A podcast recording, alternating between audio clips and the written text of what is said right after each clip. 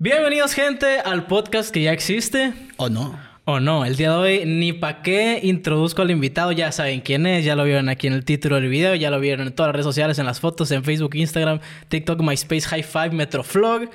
El día de hoy, pues, Elote, el bárbaro. Javier, ¿cómo estás? ¿Qué tranza? Estoy muy bien, muy bien. Pues qué bueno que este, se da la oportunidad de platicar. sí, la verdad, estoy eh, escuchando algunas platiquillas ahí que tenías en internet este, acerca de las colaboraciones que, que, mencionabas. Decías que, que te, te, te, empezaste a aislar un poquito de ¿cómo se dice? Reach out, de, de buscar a gente por el hecho de que a veces sí se hacían los proyectos, a veces no, y a veces te decían sí, y luego te dejaban ahí con la mano colgada, y palabras tuyas dices que es algo humillante y que es de lo más cruel que te pueden hacer, porque es como dar la mano y que no Exacto. te la respondan. Exacto. Y me da gusto que me hayas aceptado esta invitación y pues que se haya armado, ¿no? Que al fin se haya armado, después de no, tanto no, tiempo. Este, no, sí, y, y realmente se pudo haber armado antes si no estuviera tan ocupado en un montón de cosas, ¿no? Sí, bueno. ahorita cuál es tu proyecto principal? Sé que estás eh, escribiendo este cuentos también por ahí. No sé, ¿Relatos? Sí. Son, ¿Relatos o sí, cuentos? Son, son, relatos, son, son en el, la disciplina de cuentos cortos. Eh, empecé ahí en Recio, luego me cayeron otros este, proyectos y otras cosas y me frené. No, es, no fue un frenón creativo, sino, sino que realmente... Este, un frenón productivo, un ¿no? frenón productivo. A veces son, son este, frenones sociales, otras veces son este, frenones económicos. Es decir, que tengo que este, dedicarme a, conseguir el sí. recurso. Primero lo que deja y luego, lo que apendeja, exacto. ¿no? Así como conocemos coloquialmente. Y, y, andando en eso fue cuando empecé, cuando dejé de escribir, dije, bueno, ¿sabes qué? Pues yo, yo toda mi vida, bueno, no toda mi vida, de hace 17 años para acá, trabajo en medios de comunicación, hice cabina de radio unos años, ahora hago este, locución, pero de El estudio. Elotazo. Exacto. Y otras cosas, ¿no? Producciones ahí en, en Grupo Chávez Radio. Sí. Y bueno, si yo, si yo tengo la, la habilidad para hacer uh, radio en vivo, por ejemplo, pues ¿por qué no hacer un podcast así rápido, no? Sí, y así fue como nació. Y salió uh, algo de lo que yo ya conozco, que era los señores raperos enojados, ¿no? sí. Los señores raperos enojados del rap. Y, y, digo, ¿no? No me refiero a señores raperos únicamente a los que rapean, ¿no? Sino señores a los que les gusta el rap, sí. que son los más, ¿no? O sea, son los que más se enojan. que también se da con los del rock, ¿no? El rock alternativo, sí, el rock en sí, español. debe de haber un señores enojados del rock de, y señores enojados del metal. ¿Qué vas también, a saber ¿no? de rock tú, chamaco o sea, pendejo, chamaco no? pendejo. Es así, haciendo, sí, sí, acentuando Con las. Acá. Sí, las, las consonantes. tú vas a saber, tú te, te, te encanta Bumburi, ¿qué vas a saber de los héroes del silencio, chamaco pendejo? Sí, sí, gran, gran personaje ahí. Pero bueno, antes de, antes de meternos en materia, tengo una pregunta que a lo mejor yo estoy mal preguntando, porque nunca se la he hecho a nadie. Pero al estar investigando acerca de pues, tu persona, ¿no? Eh, pues también conviviendo con el Snog y con varios freestylers de aquí. Tu nombre me llegó hace mucho tiempo, pero nunca yo lo había mm, visualizado que se podría hacer esto. Y, y, y sinceramente, eh, el Snog me habla muy, muy frío, así de que, oye, pues, este, si, si, él, si él aceptó venir a tu programa es porque él vio algo, a él no le gusta el desmadre, así. También él conociéndote, pues, lo que te conoce, que la verdad no sé cuánto o, o hasta qué, o, o, qué tan tras, qué tan, qué tan a fondo te conoce, vaya. Y también me preguntaron que si me habías cobrado. Y yo dije, no, pues, la neta nomás le mandé un mensaje y dijo que Simón, o sea. Entonces, mi pregunta aquí es. A los, ¿Qué que, viste a los que te preguntaron, a los, que, a los que te preguntaron que si, que si cobro, Sí. a eso, les, a eso les voy a cobrar porque luego...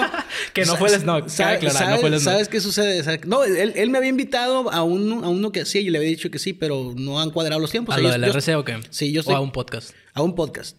Ok.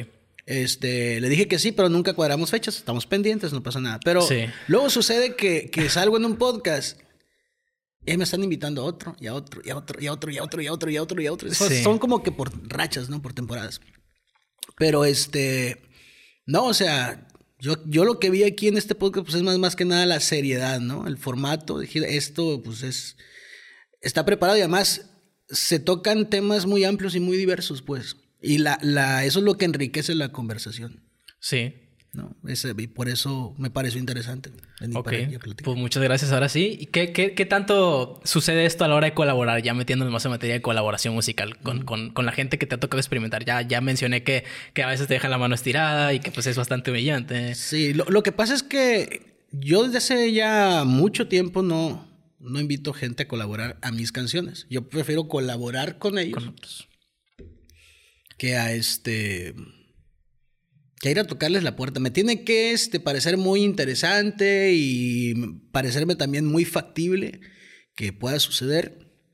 Y luego otra cosa, ¿no? Que las colaboraciones no son indispensables en el hip hop, o sea, son algo muy característico, algo muy principal, pero la gente lo ve como algo ya obligatorio. Sí, ahorita, ahorita está principalmente el medio moviéndose a través de esto y, a veces es como, ok, pues sí, colaboraste con este, con este, con este, pero tú qué me propones como artista independiente también, ¿no? Exacto, exacto. También deja ahí a, la especulación de la gente qué, tan qué tanto trasfondo tiene la producción del artista si solamente se basa en colaboraciones a través de su carrera. Exactamente. Yo tengo, este, con Eric tengo dos colaboraciones, con, con Alemán para sus proyectos. Él no tiene, no, tengo ninguna colaboración para mis proyectos. Entonces, yo con gusto colaboro con él. Eh, y si en algún momento yo requiero este, una canción, que él participe en una canción mía, yo le toco la puerta y estoy seguro que, que sí brinca, pues. Pero no soy yo de los que anda de ajerosos, pues. De ajerosos. ¿Por qué? Porque, mira, pueden pasar dos cosas. Una, que por decirte que sí, te tienen con cualquier verso. Ok. Y que no tenga el mismo nivel de energía o de pasión o de entrega o de compromiso que, el, que tu proyecto, ¿no? O que no vean el proyecto tan serio como Y la otra es que pues les valga tres toneladas. sí, o que nomás digan, ah, el, lote, está en mi currículum y ya. Y se respeta, ¿no? O sea, es, para mí eso es, muy, muy respetable. Entonces yo, yo por autodeterminación digo, ¿sabes qué? Más que cuando realmente quiera es una colaboración, voy a tocar la puerta y voy a preguntar si te interesa cuál, cómo, cuál sería la forma en que sucedería, ¿no? Porque a mí el que me pregunta, oye, carnal, este colabo, sí, como no, aquí te va la tarifa, ¿no? Y ya, este, si realmente, la tarifa no es para yo llenarme de, dinero, ¿no? Es para, para que quien este, va a trabajar conmigo realmente le meta seriedad a, la gente, los artistas este, intermedios o que vienen este, tomando ya, empezando a tomar en serio su carrera, yo les cobro una tarifa prácticamente simbólica. ¿no? Sí. Y, y hay quienes dicen, no, es que, que, que, que, estamos igual. Bueno, pues está bien. realmente, otros dicen, no, que está muy caro. No, lo que pasa es que no lo puedes pagar. no, no está caro realmente, ¿no? no, pues sí, ¿no? y a mí me pasa, ¿no? yo, yo, veo, a veces yo quiero una, una MacBook Pro con Sí, un chingo de, cosas, con un chingo de, de, RAM y todo el rollo. Digo, que huele acá. Ay, cabrón, no la puedo pagar. Nunca digo, está caro. Pinche, pinche Apple, está, que, caro me das las, las cosas. Que luego creo que sí las dan, ¿no? Pero... Sí, sí, sí, sobre todo el iPhone. Yo creo que ya el iPhone está demasiado prostituidísimo. Y, ya no, sí, te vale dos carros usados. Exacto, ¿Y qué te propone? Pues nada, eh, exclusividad en ciertas aplicaciones y ya. Y, y, estar de esclavo ahí bajando las pinches actualizaciones y descontinuándolo a, a los cinco años. Y acabándote la pila en un mes. Sí. Sí, la verdad es un abuso eso, pero pues no sé cómo logra todavía. No sé cómo ha logrado mantenerse sobre todo esa franquicia que yo creo que es el parte hype. base fundamental de eso. El hype. A la gente le gusta la moda, dirías tú. El hype. ¿Tú ves esto de, las, de las maneras serias de ver las cosas como algo que siempre ha existido? ¿O ves una, una, diferencia en las brechas generacionales? Mm, mira, siempre, siempre ha existido. A veces a, las personas no nos, no nos interesa la historia hasta que nos, nos damos cuenta que ya somos parte de la historia, ¿no? A ver, ¿cómo estás? Sí, mira, eh, cuando, cuando estamos morros, no, no nos importa el pasado. No, nos importa de dónde viene esta interfaz, este, este celular, este trípode, no, no nos importa. Para nosotros se acaba de inventar y lo acabo de agarrar y está bien chingón. Estoy al, al, lo, lo, acabo, lo, acabo, de agarrar, ¿no? Pero ya que este, empiezas a madurar un poco y te interesas por las cosas y te empiezas a preguntar, oye, ¿por qué no me duran estas madres, cabrón? Sí. ¿Dónde viene esto? Entonces ya te das cuenta que desde el, desde el güey que inventó el foco, la, bombilla. Sí, ya venía la idea de la obsolescencia programada. exactamente. bueno, eh, ahí fue la primer bronca, es, es el ejemplo más visible, ¿no? Porque esos es los primeros focos, que yo todavía ni nacía y me faltaban un chingo de generaciones por nacer, duraban un montón, o sea, eran duraderos. la gente que dice, es que antes las cosas duraban, es cierto. Sí. Es cierto, o sea, sí duraba. Eso sí se lo podemos atribuir a los señores raperos. Sí, porque, el- porque el- eran materiales de mayor calidad, había menos competencia y, y a como se ha ido este, yendo más hacia el capitalismo todo, todas las cadenas de Al producción. consumismo. Sí, exactamente. O sea, mira, esto que estamos tomando nosotros a lo mejor está embotellado, ¿no? Sí. Y la- en la botella te trae una fecha de caducidad que te caduca el agua, güey. Está ¡No mames! Está bien random eso, ¿no? No, o sea, está bien cabrón. te, te caduca por cuestiones de que De la botella, no del agua. no ni de la botella, carnal. Ni de la botella. No.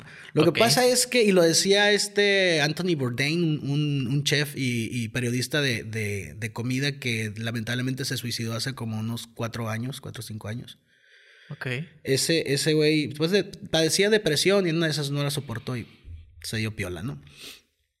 Este vato eh, hizo un, el último documental, creo que se llamaba Wasted, algo así. Era sobre la comida y decía, el agua no caduca, lo que pasa es que tú llevas un montón, llevas unos, este, unos racks, ¿no? Unos, unos, ah, Bonches de unos de bonches agua. de, de- de agua agua embotellada.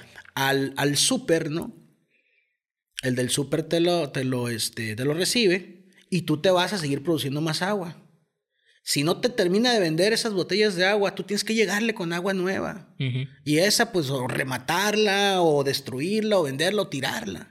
Y lo mismo pasa con el tomate, con... Con todos los con productos que vemos en el supermercado. Que la neta es un negociazo por un supermercado. Tú nomás cobras que te la publicidad y ya. Sí, o sea, ima- imagi- sí, imagínate que, que este, pues las zanahorias empiezan a marchitar.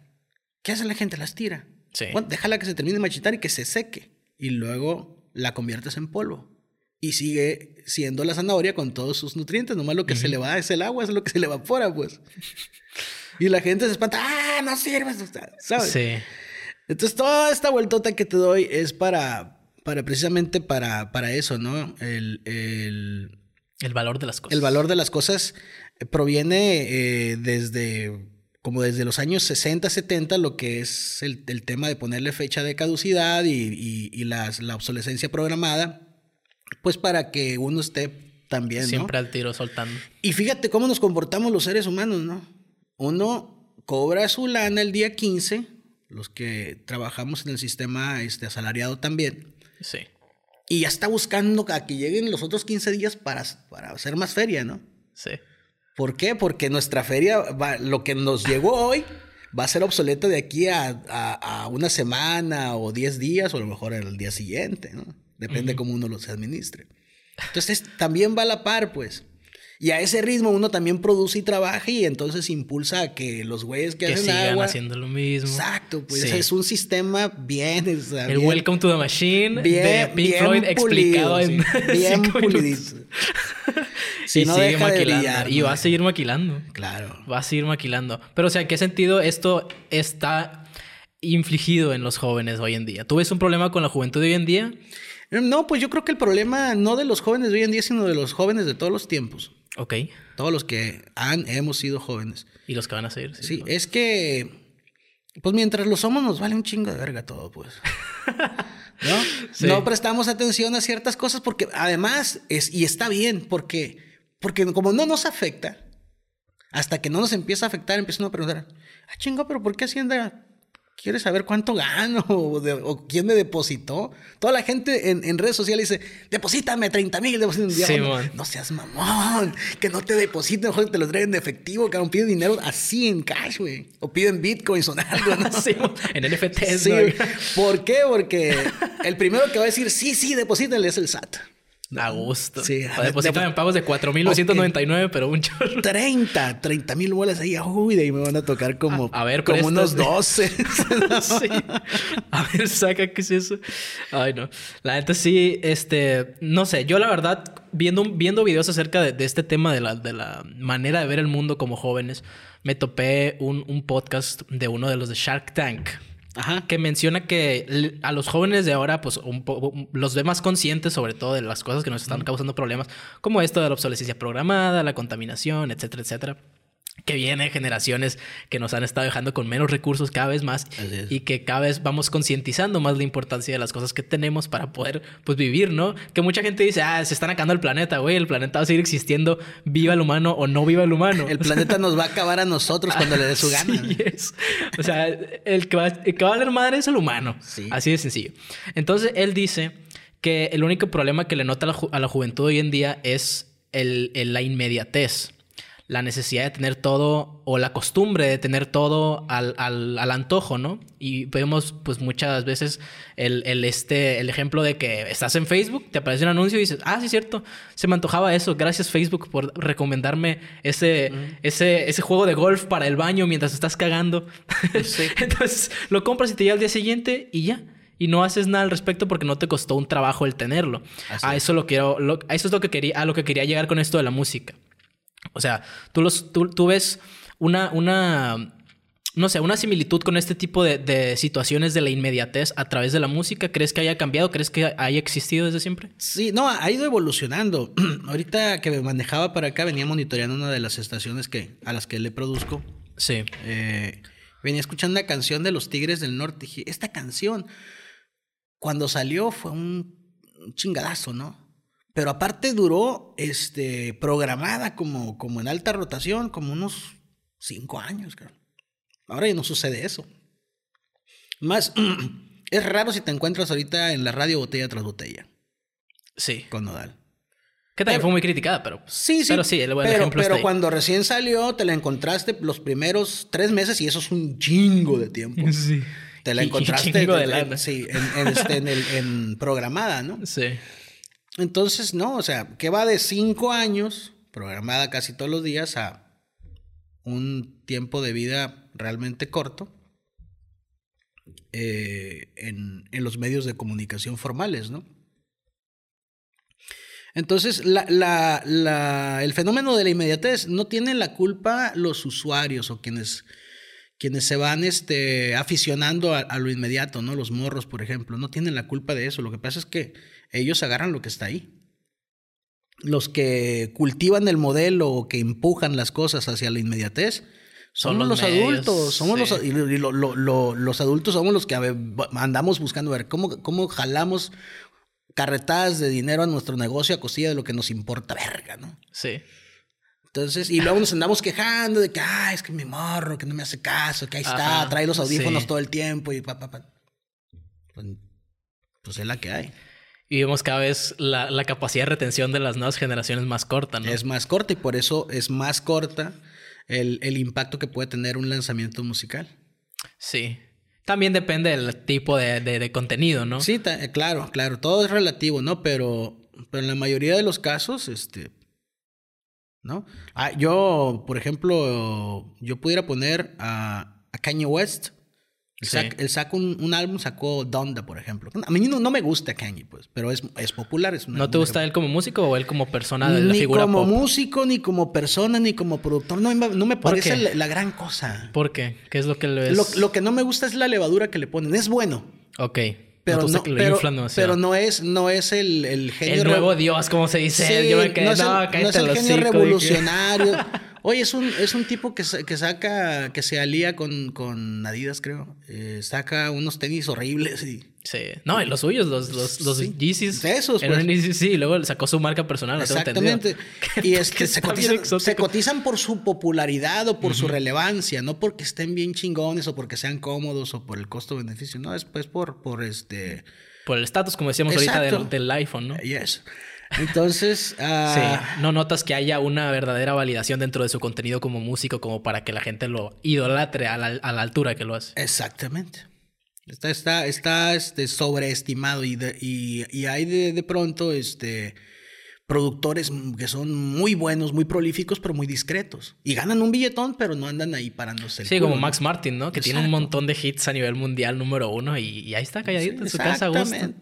Sin ser molestado por nadie. Este dato está pirata, güey. Kanye está pirata. Luego no se medica. Luego tienes todos estos efectos de la fama y esto y lo otro. ¿Qué haces? La cagas. Sí. ¿Y qué pasa? Que llamas más la atención y la vuelves a cagar. yo creo que eso no es sano para nadie. y ya la cagas con intención de hacer eso. o sea, y terminas embarrándola. te convierten en otra persona que, es muy probable que, sea en una persona en la, en la que no te querés convertir, pues. Sí, puede que llegue un punto de tu vida que digas, oye, a lo mejor estoy cagando macizo y ya la embarré, ya no, ya no puedo cagarla más, ya, ya, ya tengo que la onda, ¿no? Por eso se van un chingo de artistas este, relativamente jóvenes, ¿no? Sí. Ya que caen en la droga, que caen en el, en el alcohol, ¿por qué? Porque, porque no aguantan el resultado de lo que ellos provocaron, ¿no? Que a final de cuentas también tiene que ver con el círculo social en el que te encuentres. O sea, mucha, mucha comparación con, con esta, esta gente de fama también se podría traer como que a lo local, ¿no? Por ejemplo, vemos el, el, el, típico ejemplo mediático de la, del estudiante que juega fútbol eh, americano en Estados Unidos, que es este, el mejor en las clases, que, se, que tiene a la novia más guapa y así. Y, Franco Escamilla precisamente dice, güey, esa madre es demasiado poder. Esos güeyes siempre terminan bien jodidos cuando crecen, acabados, güey. Y yo digo, pues, pues sí, a lo mejor sí, y lo vemos reflejado también en la, en la, en la música. Artistas como, como Justin Bieber también, que fue muy criticado al inicio y se metió en pedos. Porque a lo mejor también nadie le decía, eh, güey, te estás pasando de verga por quedar bien con él. Claro. Ahora es Mr. Bieber, ¿no?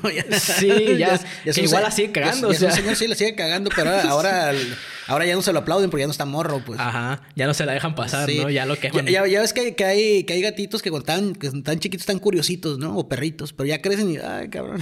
Sí, al principio, ah, sí, no, me estoy jugando mientras me muerde, ¿no? Y ya no traías como que ya lléveselo. Sí, sí. ¿Qué, qué, qué, qué más te, te, te llama la atención del medio en ese sentido? O sea, ¿qué, has presenciado tú a lo mejor en un punto de tu carrera como músico? O como, no sé cómo se le diga. De hecho, Secan dice, güey, la neta, el rapero es la única profesión en la que te dicen músico y cantante cuando no eres ninguna de las dos. bueno, hay quienes sí, sí saben de música, sí, cuando menos dominan este, la teoría musical y saben unos elementos y, tratas de componer tus propios instrumentales, pero no, no en la, en la mayoría de los casos, ¿no? Ahí está. Sí. Ya cayó una feria. Crack. La gente, la gente que no. Otro podcast, ¿no? Sí, Es el, el, podcast de los jugadores. Bueno, el, el, estábamos en. Qué buen blooper. Interrupciones técnicas aquí en el programa. claro. Pero sí. la cosa. Estamos hablando acerca de. Ah, ¿cómo No, está ahí. Ah, bueno, de, de, de, los, de, los, músicos, que no son músicos. Sí. Eh, de alguna manera, pues no somos ni músicos en, general en Bulto. Ni, somos ni músicos, ni somos poeta, ni somos este. Compositores también dijiste que tú no eras. Tú, te reclamaste Ni este. O sea, ni artista. Bueno, no, no, somos como que los chicanos de la música, ¿no? Ni somos de aquí, ni somos de allá, ni nada. Pues. Pero al mismo tiempo creamos una influencia.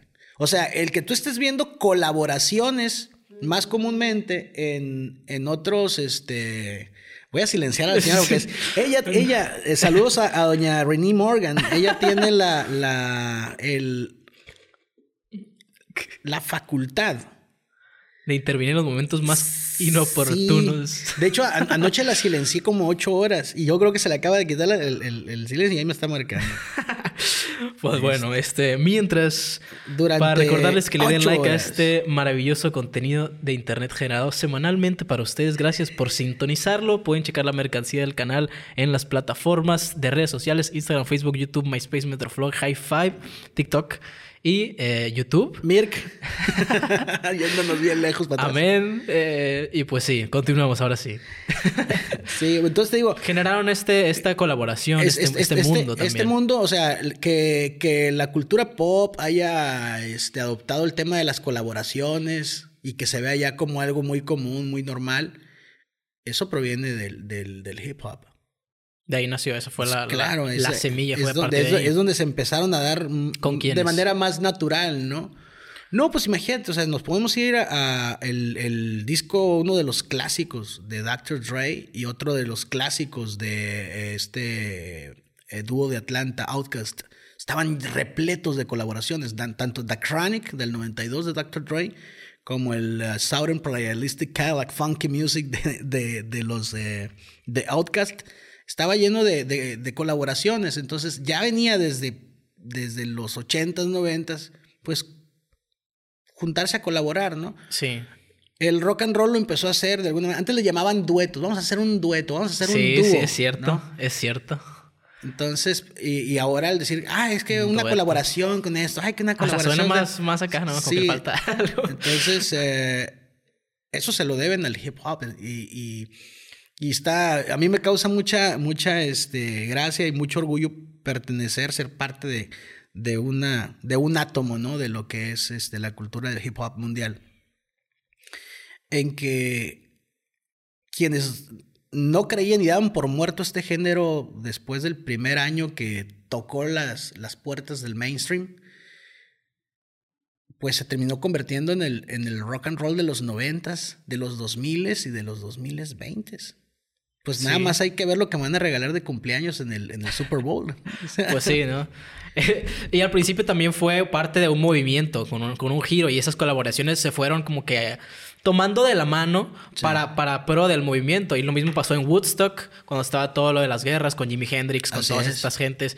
Que, que, mucha de la crítica que hace la gente con la que platico, fanática de la música, es que, güey, pues tienes ahí todas las bandas en Woodstock, todo haciendo este movimiento, una generación de artistas fenomenales. Y aquí tenemos en México a Timbiriche y a menudo.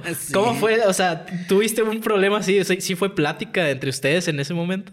Lo que pasa, lo que pasa es que eh, siempre es, eh, este tipo de, la, cultura de la música eh, nos lleva a, los medios de comunicación que teníamos en, aquellos años.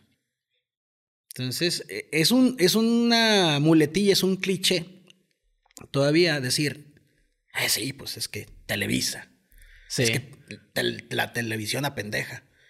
Pues ya estamos en redes sociales y estamos en otros espacios y la gente sigue peor, o sea, no mejoró. Sí, sí, Entonces yo creo que la culpa no era de, las televisoras, sin embargo, las televisoras, sabedoras del poder que tenían, Televisa tenía un programa, de, el, el programa de payola más importante de América, creo yo, que era siempre en domingo tenía unos artistazos, ¿no? Sí, sí tenían, sí tenían mucho talento, pero para poder pegar en México, Camilo Sesto, los eh, europeos, los, los, sudamericanos, tenían que pasar por... El filtro. Por el filtro de siempre en domingo, recibir la patadita, porque les da una patadita, ¿no? Como de lanzamiento de su carrera, aunque ya tuvieran carrera este, empezada desde hace mucho.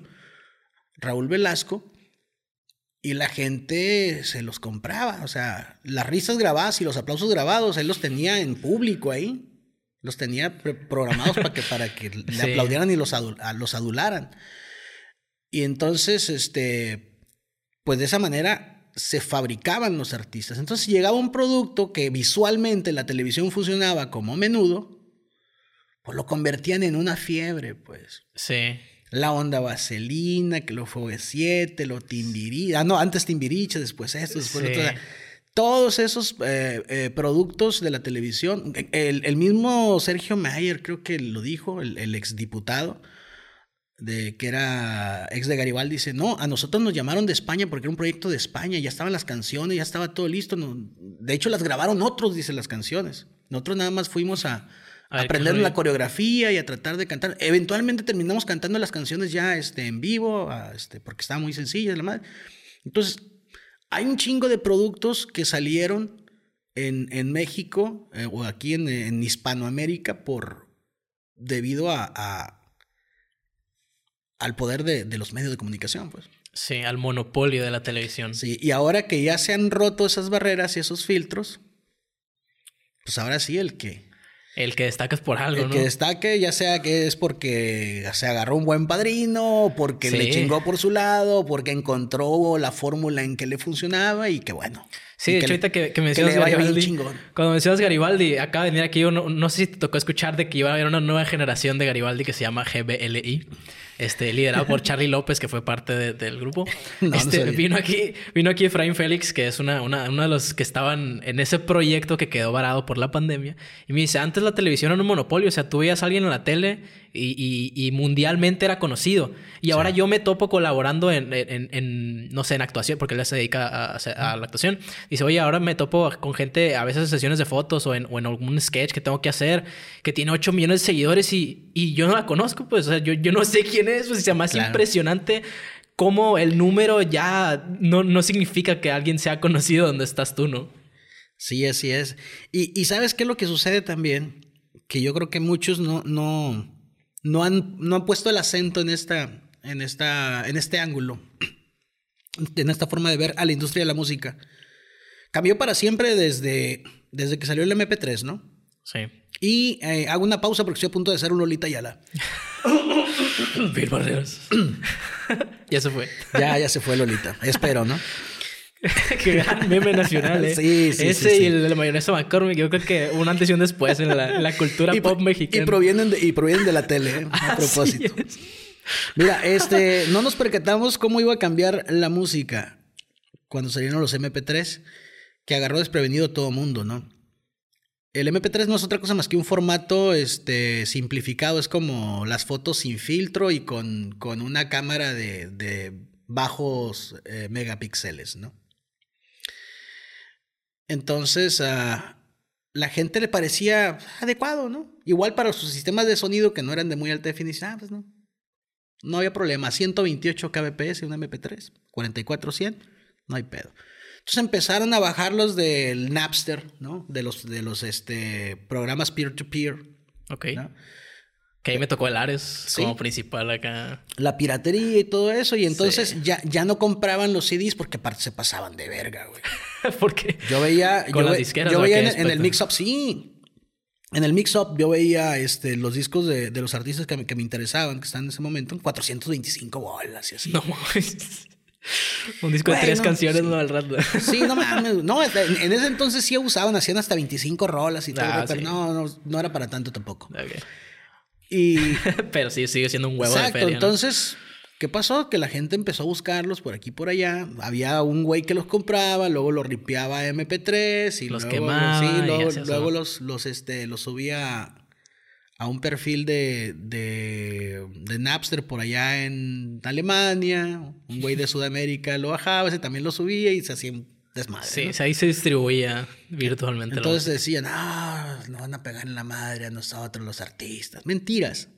Porque los artistas tienen algo que es presentaciones. La pandemia sí vino a pegarle una chinga a los Sí, artistas. que antes, ¿no? se, antes se vivía más de lo que vendían que de las presentaciones, ¿no? Antes las presentaciones eran más para darse a conocer ante Exacto, un público era- específico y ahora es al revés. Er- Sí, eran las, eran las, las giras promocionales y ahora, ahora es al revés. Ahora ya por eso ya montan espectáculos bien mamones de... Sí. o sea, que, que A poder cobrar que bien es toda una ¿no? experiencia, ¿no? Sí. Y en ese entonces del MP3, pues ya no veíamos que, iba, que íbamos hacia lo digital. De hecho, Dr. Dre tuvo que ver en, en que se vendiera la música ya sin descargar, pues. Lo que empezó a hacer iTunes es, ¿sabes qué? Pues El streaming, ¿no? Cómpramelo, pero lo bajas y, y en el formato mío, en el de M4A, algo así. Eh, y, y a través de un playlist, o sea, a lo mamón, pues, a lo que es Apple, ¿no? Tienes que jugar con mis reglas, batallarle Sí. un chingo, aprender mi idioma, mi forma, acá bien nice, y, y vas si a tener quieres. como Simón. Y no la vas a poder rolar porque pues está en un formato que está bien. Ajá. Entonces, este, llega Dr. Dre cuando hizo sus audífonos. Eso, eso lo, lo comenta él en, en la- en el documental que se llama The, The Defiant Ones, que está asociado con un vato, no recuerdo su nombre. Este, Hizo los beats. hace los, los beats. Que también los beats han criticado mucho eso de que en realidad no son la gran cosa, ¿no? No. O sea, que los haces bien fácil. Exactamente, pero este, están recomendados, respaldados, avalados pues, por Dr. Dre. Ujú. Y Dr. Dre es el, el ejemplo, el, el role model de, de un chingo de deportistas, de artistas, del género. Entonces, él empezó para impulsarlos, empezó a regalarle a fulano, venga, y un día salió en un supertazón un chingo de cabrones saliendo del terreno de juego con sus, ¿no? O en los vestidores, en las transmisiones, con esos audífonos. Sí. Y la gente, ¿y eso qué es? Y Lo fue- mismo que pasó con los Jordan, y- ¿no? Pero fue publicidad gratis, cabrón. Sí. ¿Tú sabes cuánto cuesta la publicidad en, en un Super Bowl? No, o sea, pues, millones. o sea. Y les metieron el gol por ese lado, cabrón. Les metieron el gol y pum. Entonces terminaron vendiéndole la marca Beats a Apple. Le pagaron con un chingo de lana. Y les dijo, ¿sabes qué? Y te tengo otro negocio, güey. Tú ya tienes la plataforma y estás valiendo madre con bajo la canción. formato, no, no, no. Tú ya tienes los servidores, güey. Sube las canciones y que se que se reproduzcan en, en, en línea, en streaming. No necesitas andar agarrando archivos y, y pagar, cobras Sí. una suscripción al mes. ¿A pocos? ¿Y cuánto quieres por el proyecto? No te lo voy a vender, me voy a hacer socio tuyo. Sí. ¿No? Entonces, Que fue lo que rechazó Blockbuster. Hablando ahorita de eso con Netflix. Exactamente. Netflix dio en la madre a Blockbuster porque no confió en la plataforma de streaming en películas y, y, valió camote. Y le metió el chorizo a todos los estudios cinematográficos. Ah, sí, pinches películas viejas, ah, dame cacahuates al año por ese año. Cuando ¿qué, estás, haciendo? que como de qué? ¿Cómo que sí, pero por qué, güey? Vamos ahorita Betty la Fe número uno Netflix, ¿no? Y nadie da un peso por ella, a lo mejor. Exacto. Entonces, este... hay cosas que cambian la, el, la industria, ¿no? La industria para siempre. Y entonces, la forma más radical que, en que cambió esto, y toda esta vuelta para llegar a esto, es que de un disco de 425 pesos, ahora tú escuchas un álbum en Spotify y el artista no le toca ni un puto dólar siquiera por cada reproducción. O sea, necesita que el fan escuche el disco y, ya no va a pasar eso. Que, que escuche el disco unas 500 veces o no sé, unas mil para que le llegue eh, más o menos el, unos 5 dólares. Nomás de ese a la madre. ¿Tan jodido está? Sí, paga como 0.16 centavos o 0.006 por reproducción. Spotify. al artista. Nomás por tenerla ahí hospedada, güey. No, no, te, no te da ni para producción, ni para vestuario, ni para tus instrumentos, ni para tus cables. Y Apple pues anda un poquito mejor, pero no es para tanto. Entonces... Sí. Sí, es está, una está abaratado. Por eso tiene, o sea, tú ves millones de reproducciones en, en, YouTube, por ejemplo, que tampoco paga muy bien, que digamos. Pero sí está mejor que Spotify. Sí, está mejor que Spotify y que Apple, ¿no? Eh, y no es como que sean millones de dólares que le llegan al, al, artista. artista, ¿no? Pero sí hay una repartición de lana y sí les va bien, pues, finalmente. Y es un requisito, además. Es, es algo. Este, sí, es como el programa este. O sea, si lo tengo nomás en Spotify, pues no. no estás desaprovechando todo. Hasta en Spotify. Chingas a tu madre, Spotify. ok. Bueno, Spotify, este. No, Spotify tiene, tiene apertura, o sea, está abierta la crítica y todo eso, espero, ¿no? no, Spotify, lo dije los yo, comentarios no, no, de no, representan los ideales de este programa. Así es, exactamente. pero sí, ¿cómo? O sea, pero yo la verdad sí veo un valor en la piratería hoy en día. Sí. O sea, el valor de, en el sentido de que pues hay mucha gente que no está en las condiciones de poder comprar una suscripción de 100 pesos al mes, porque esos 100 pesos al mes pues los puede estar utilizando para comer, ¿no? Hay gente que sigue este, entrando a YouTube a, encontrar música, a descargarla para meterla en sus memorias. Sí, o sea, yo creo que es la, la, la, manera en que funciona el mundo también tiene que ver a través de esto, porque lo importante es llegar a la gente, ¿no? Muchas veces, digo, también tienes que comer, ¿no? Pero parte de tu disco Camaleones fue distribuido de esta manera, ¿no? Así se, movió por toda la nación y, y, pues no, no, o sea, no, obviamente no viste dinero generado por, por plataformas de streaming porque pues mucha, mucho de este movimiento pues fue descargado de internet de MP3. Así es, sí. Y, de hecho los artistas, los, los actores se, se, se, sienten gratificados cuando encuentran una, una, copia de sus películas aquí, no sé, en algún rancho humilde, ¿no? Como dice normalmente. ¿Cómo fue? O sea, ¿tú, ¿tú, en qué sentido ves la viralidad como, la viralidad, la, la, la piratería como, como esencia de una, de una nación, yo creo? O sea... ¿Crees que le aporte algo? ¿Crees que haya una, una manera de limitarla? ¿Crees que se tenga que, que cambiar ese, ese sistema? No, es, es, que hay cosas con las, contra las que no puedes luchar. Puedes estar de acuerdo o en un momento puedes estar en desacuerdo con ella dependiendo de cómo te vaya en el baile. Sí, te digo como, como tú como artista, pues yo, tú como creador de que mi contenido sí, vale. Yo, yo como artista, por ejemplo, este, cuando mencionamos eh, camaleones, eh, a mí me sucedió que yo fui a Ciudad de México a una de las vueltas y fui a Tepito y ahí tenían mi disco le dije, oye, te, puedo, este. Está bien, está bien la portada esta, güey. Y si te doy una que se ve más chingona. Ah, neta, sí. O sea, ¿qué? Y le di un disco. Y la vi ¿Esto, ¿Esto cuándo fue? O sea, fue como en el 2003, más o menos. Ok. Voltó y me vio y, me puso una cara así como de, qué pena, ¿no? No, no, no, todo bien, le dije, todo bien, canal. No, no, no te preocupes. ¿Y qué, cuánto, cuánto, cuánto me vendes este? Pues dame discos, le dije, también. Hay discos que yo quiero tener de aquí que no los, los puedo comprar. Pagar los que quieras. No, no me voy a pasar de lanza. Agarré como cinco nomás. y listo. Tan, tan. ¿Qué fue lo que sucedió? Que en el feedback mucha gente dice, ah, sí, huevo, yo tengo ya tu disco, lo compré en Tepito y esto y lo otro. O sea, esas personas no me hubieran a mí este, conocido, no hubieran topado mi música si me hubiera puesto bien fiscalizador. Sí. Y no hubieran ido a mis conciertos, pues. ¿Sabes?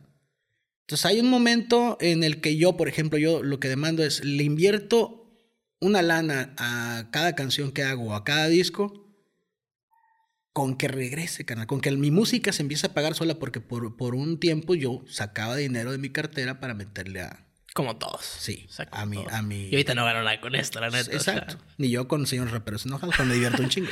Sí. Entonces, este, hay gente que no, hay gente que es muy, muy celosa en, en cuanto saca su, su material, ya quiere que el dinero de regreso. Digo, ¿sabes qué, güey? Pues no te estás divirtiendo.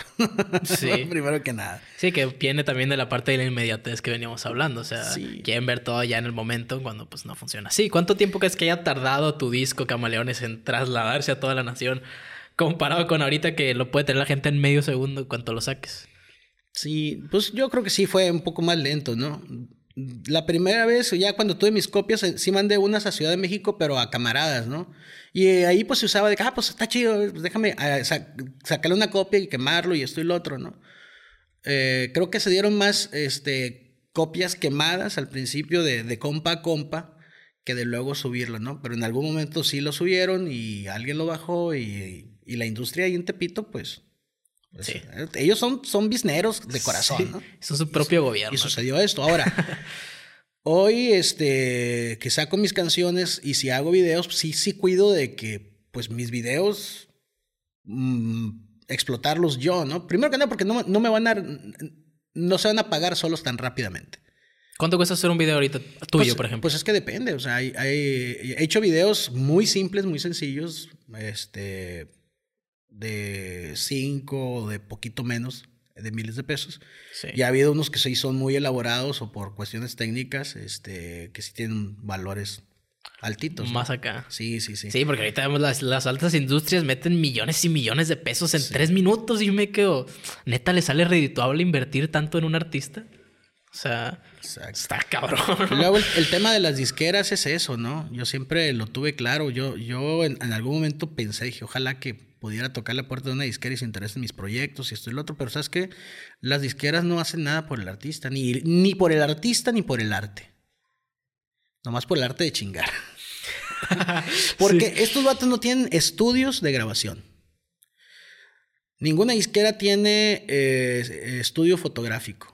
Tampoco tiene estudio fílmico. O sea, no tienen nada. Lo único que tienen son unas oficinas y contactos. Y dinero. Sí. Pero son como los bancos. Las disqueras son como los bancos. Lo- Los bancos no tienen dinero. Tienen tu dinero. Entonces, cuando tú llegas a una disquera, ellos tienen el dinero, pero de otros artistas. Sí. Que, que ganaron de otros artistas. Entonces, son- son caimanes, pues, pero son caimanes de corbata Sí. y saco y todo el rollo. Y está bien, o sea, Es un negocio. es un negocio, es, es- legítimo además. Y el que se mete en disqueras pues, ya debe de saber a qué le va tirando, ¿no? Pero la mayoría de los artistas, sobre todo el hip hop, cuando pensaban en disqueras, pensaban, y me van a agarrar, y me van a firmar porque van a decir, no, es que este, este, vato, este vato merece, merece estar en el estrellato y le voy a pagar todo y le voy a consentir todo, lo voy a meter en una limusina, voy a estar toda la lana que yo pongo en él porque se lo merece. Esa era la lógica que pasaba íntimamente por la, por la cabeza de, de De la los mayoría. ¿no? Sí, de, los, de los creadores, de los, de los señores raperos enojados. Sí, es OG. Y no, estos vatos están viendo, a ver, este, ¿cuánto me va a dejar? Sí, esto ha sido siempre, a ver, si me traigo a este pendejo, ¿cuánto me va a dar? No dice, si me traigo a este artista, no, si me traigo a este pendejo, man. ¿cu- ¿cuánto me va a dar a ganar? Y me va a dar lata. No, no, ya demandó a la otra disquera, no, no me meto en broncas a la chingada. Aquí está otro, esto otro güey que también parece que viene para arriba, lo voy a calar, lo voy a firmar un año y si no me sirve lo mando a chingar a su madre. O sea, tú dirías ahorita que es mejor sacar tu música independiente que me- y alinearte con una disquera, o en qué caso vendría siendo conveniente el, el acercarte todo a este medio. No, la, ahorita, ahorita lo que, lo que funciona son los, ah, los crews que son all in the house, ¿no? Por ejemplo, ahí está eh, los, los camaradas de Home Ground que tienen, a ellos sí tienen a- al ojo del trap que hace los videos. Ok. Tienen a sus productores. ¿Qué te gusta? ¿Lo quieres tumbadón? Ahí está el Doctor Supremo. El Doctor Supremo. Está este eh, Taxi, Taxi D, el, el Fantasy, que por, por- por aquí anduvo hace unas, unas semanas todavía. Eh, está Fulkin Fu. Lo quieres traperón, bueno, ahí tienes al Cosi. Entonces, tienes Sí eso. te brinda más una rama de oportunidades que una disquera que Entonces- te dice, arre, chingale, yo like, lucro, lucro con tu Sí, dinero. y de lo que salga de ese producto musical, ahí tienen dónde grabar y quién mezclar y todo el pedo. Le invierten. Y de lo que sale eh, de lana, pues ya se reparte. Esa es una. Y la otra, pues puede ser, ¿sabes qué? Pues cuesta tanto de hacerlo allá, hacerlo aquí, y le pagamos a este vato. Simple y sencillamente. Del porcentaje, como anticipo, el porcentaje que me iba a tocar a mí. Y te iba a tocar a ti. Y a lo mejor también te sientes valorado, ¿no? De estar ahí compenetrado so- con una, con una gente realmente interesada en tu producto, que no va a confiar en ti nomás porque vea que estás pegando en este momento porque estás carilla o otros factores, ¿no? O sea, sí, se, sí, sí, sí también te hace valorar a ti el contenido, sí, eh, op- percibiendo que te están valorando, ¿no? No, no, no, no sabría explicarlo de otra manera porque, porque bueno, ¿qué onda? ¿Estás grabando? ¿Estás dando un audio? A, al- al- a la señora molesta las doy. Ah, ok. ok. No, no se lo voy a enviar nada. Mejor no. Se cancela. Bueno, estos- estas cosas pasan en el programa y han contestado Sí, llamadas sí. también. ¿eh? No, no, es que, o sea, realmente la. La gente, o sea. no, no, no, son. Cosas serias. Sí, haz de cuenta que estás lidiando con, con gente en, en un anexo, ¿eh? A la madre. Así. Estás viendo con disqueras, ¿no? Cuando Sí, te has sí, reportado. exactamente. Entonces, bueno, a la gente creadora de contenido, ¿cómo le, cómo- ¿qué le darías de consejo ahorita a los, a los jóvenes que van emprendiendo? ¿Qué, qué, qué- qué consejo les darías tú ya con más experiencia y sabiendo que este tipo de cosas funcionan? Sí, que, que estén bien atentos, o sea, que estén bien alertas, que, que, que sus sueños sean enfocados a algo que esté dentro de su facultad o sus capacidades lograrlo, porque cuando cuelgas tus sueños del perchero de alguien más, ya te llevó la verga. ¿Por qué? Porque no le va la- Decías una analogía de un carro, ¿no? También. Que, que siempre tú seas el que va manejando y que nunca le Exacto. sueltes el volante a todos los compas que se estén subiendo. Exacto. Algo así, ¿no? Sí, sí, exactamente. O sea, cuando tú tienes un proyecto en el que crees y confías, tú puedes dejar que se suba este, cualquiera que, que quiera sumar y que quiera aportar. ¿No? Pero si tú cometes el error de cederle el volante a alguien que a lo mejor no sabe o no conoce el rumbo, capaz que se te extravía, pues. Sí. Y, y se pierden todos. Pierden tiempo Y todos. para recuperarlo, pues ya. Exacto, el Ya tiempo. valiste madre. El tiempo es el recurso más valioso que existe. Sí. Y lo, lo solemos Sí. desperdiciar en, en, en, en cosas que no tienen sentido. En criticar. Pa- Parte de lo que me encontré ahí es que hiciste un comentario de que el diálogo no nos lleva a ninguna parte. ¿Cómo está ese rollo? Digo, porque ahorita estamos dialogando, a lo mejor no estamos llegando a ninguna parte y todo el programa este en realidad nunca No, llega a nada. Es que. ¿A a ver, enfocado? A ver, lo que, lo que, yo, lo que yo hago es que gen- genero algunas, algunas frases provocadoras, ¿no? Ok. El, di- el El diálogo. hook. Sí, el diálogo no nos lleva a ninguna parte cuando ya hay una bronca, pues. O sea, no vamos a Ah, platicar, no vamos a alegar, si vamos a resolver el problema ya, o sea, no es de que me vas a dar explicaciones de que de por qué fue que te equivocaste y entonces yo te comprendo, te doy una palmada en la espalda, pero sigo con el, con el problema, ¿no? O sea, en eso es el diálogo, ¿no? No sirve de mucho. No sirve de nada, pues. Entonces todo depende del, con- del, Del contexto. Del contexto. Y luego, este, si me siguen en Twitter, arroba el Hotel Bárbaro, escribo un chingo de, de cosas capciosas, pues. ¿Por qué? Porque yo escribo comedia, escribo humor todos los días para, para radios de Estados Unidos y para también pues, lo que hago aquí en, en, en, en México, ¿no? Aquí en, en las radios en las que trabajo. Entonces, Sí. a veces el, el sarcasmo, el sarcasmo no se entiende porque depende del humor que ande la gente. Y a veces Ajá. el sarcasmo que no se entiende también es responsabilidad de uno. Porque no lo supo. ¿Qué tanto? O sea, porque ahorita hay programas que utilizan la sátira como principal motor, que mucha gente sí entiende, pero hay, hay por ejemplo, el, el Chumel Torres tiene un programa que se llama... eh, ay, ¿Cómo se El llama? La- Pulso la- de el la Pulso de la República. República, efectivamente. Que viene arraigada esta conceptualización que yo, que yo interpreto con la serie de Office, que o sea, sería como un Michael Scott pa- eh, eh, transformado a un, a un locutor, a un presentador de noticias que, que hace bastante humor negro, bastante sátira también a lo que, lo que vendría siendo el personaje este. ¿Qué tanto es cierto eso de, de- de que a veces sí y a veces no depende de ti? ¿O qué tanto depende de, de la gente que lo, que lo consume? O sea, no, la verdad no me queda muy claro ahorita Sí, que, qué es- tan es así que- tienes que ser en lo que haces. Es que el, el- el humor también tiene que ver dependiendo del humor en que anda quien lo recibe, pues. Hay gente que se enoja con Chumel Torres cuando su objetivo es hacer reír y hacer pensar.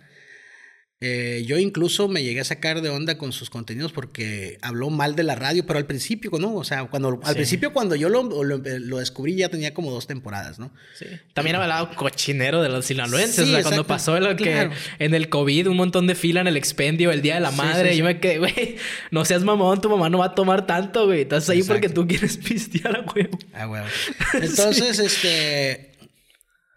Yo, yo, yo sí, este... Eh, tomé nota, dije, qué loco el vato, este, no, no, no conoce la radio, por eso habla así. Luego le ofrecieron un, programa de radio este, en, Radio Fórmula y lo agarró en putiza, ¿no?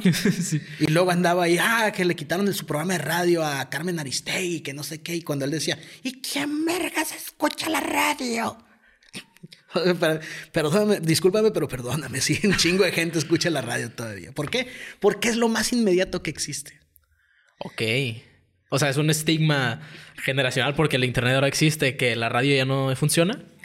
Eh, es lo que, lo que pueden pensar, pero ¿sabes qué? Es más inmediato la voz humana que te está diciendo algo ahorita que alguien que se está tardando algo en, escribirlo a pedacitos o escribiéndolo para que luego alguien lo lea.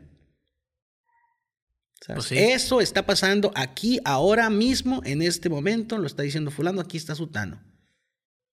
Y la ventaja que tiene la radio sobre los demás este, eh, medios de comunicación y contenidos multimedia es que tú puedes, junto con los podcasts, puedes estar haciendo lo que tú quieras, con la radio encendida, escuchando, poniéndole atención, pero sin dejar de poner atención en lo que estás haciendo.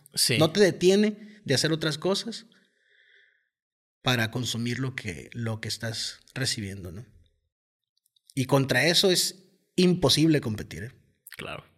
Y no porque yo estoy dentro de la industria, te lo digo, te lo digo porque sé porque estoy ahí, pero no porque me convenga. Sí, tú ves la virtud que tiene sobre otros medios de comunicaciones, sobre la televisión. O sea, mucha gente pone la tele así como de fondo y a veces se capta la atención, que es lo que trata la tele ahorita. o sea, de hacer contenido para captar la atención lo más, en el tiempo más corto posible, como decimos ahorita, la capacidad de retención. O sea, no, no, no hay una similitud en el contenido de la televisión con el, con el contenido ahorita en la radio. O sea, ¿no crees que sea la misma, la misma manera de funcionar en ese sentido? De ponerla de fondo y a ver si cacha algo a alguien. ¿O lo ves más como un medio informativo? Pues mira, eh, a veces uno pone la, la, televisión para, para dormirse.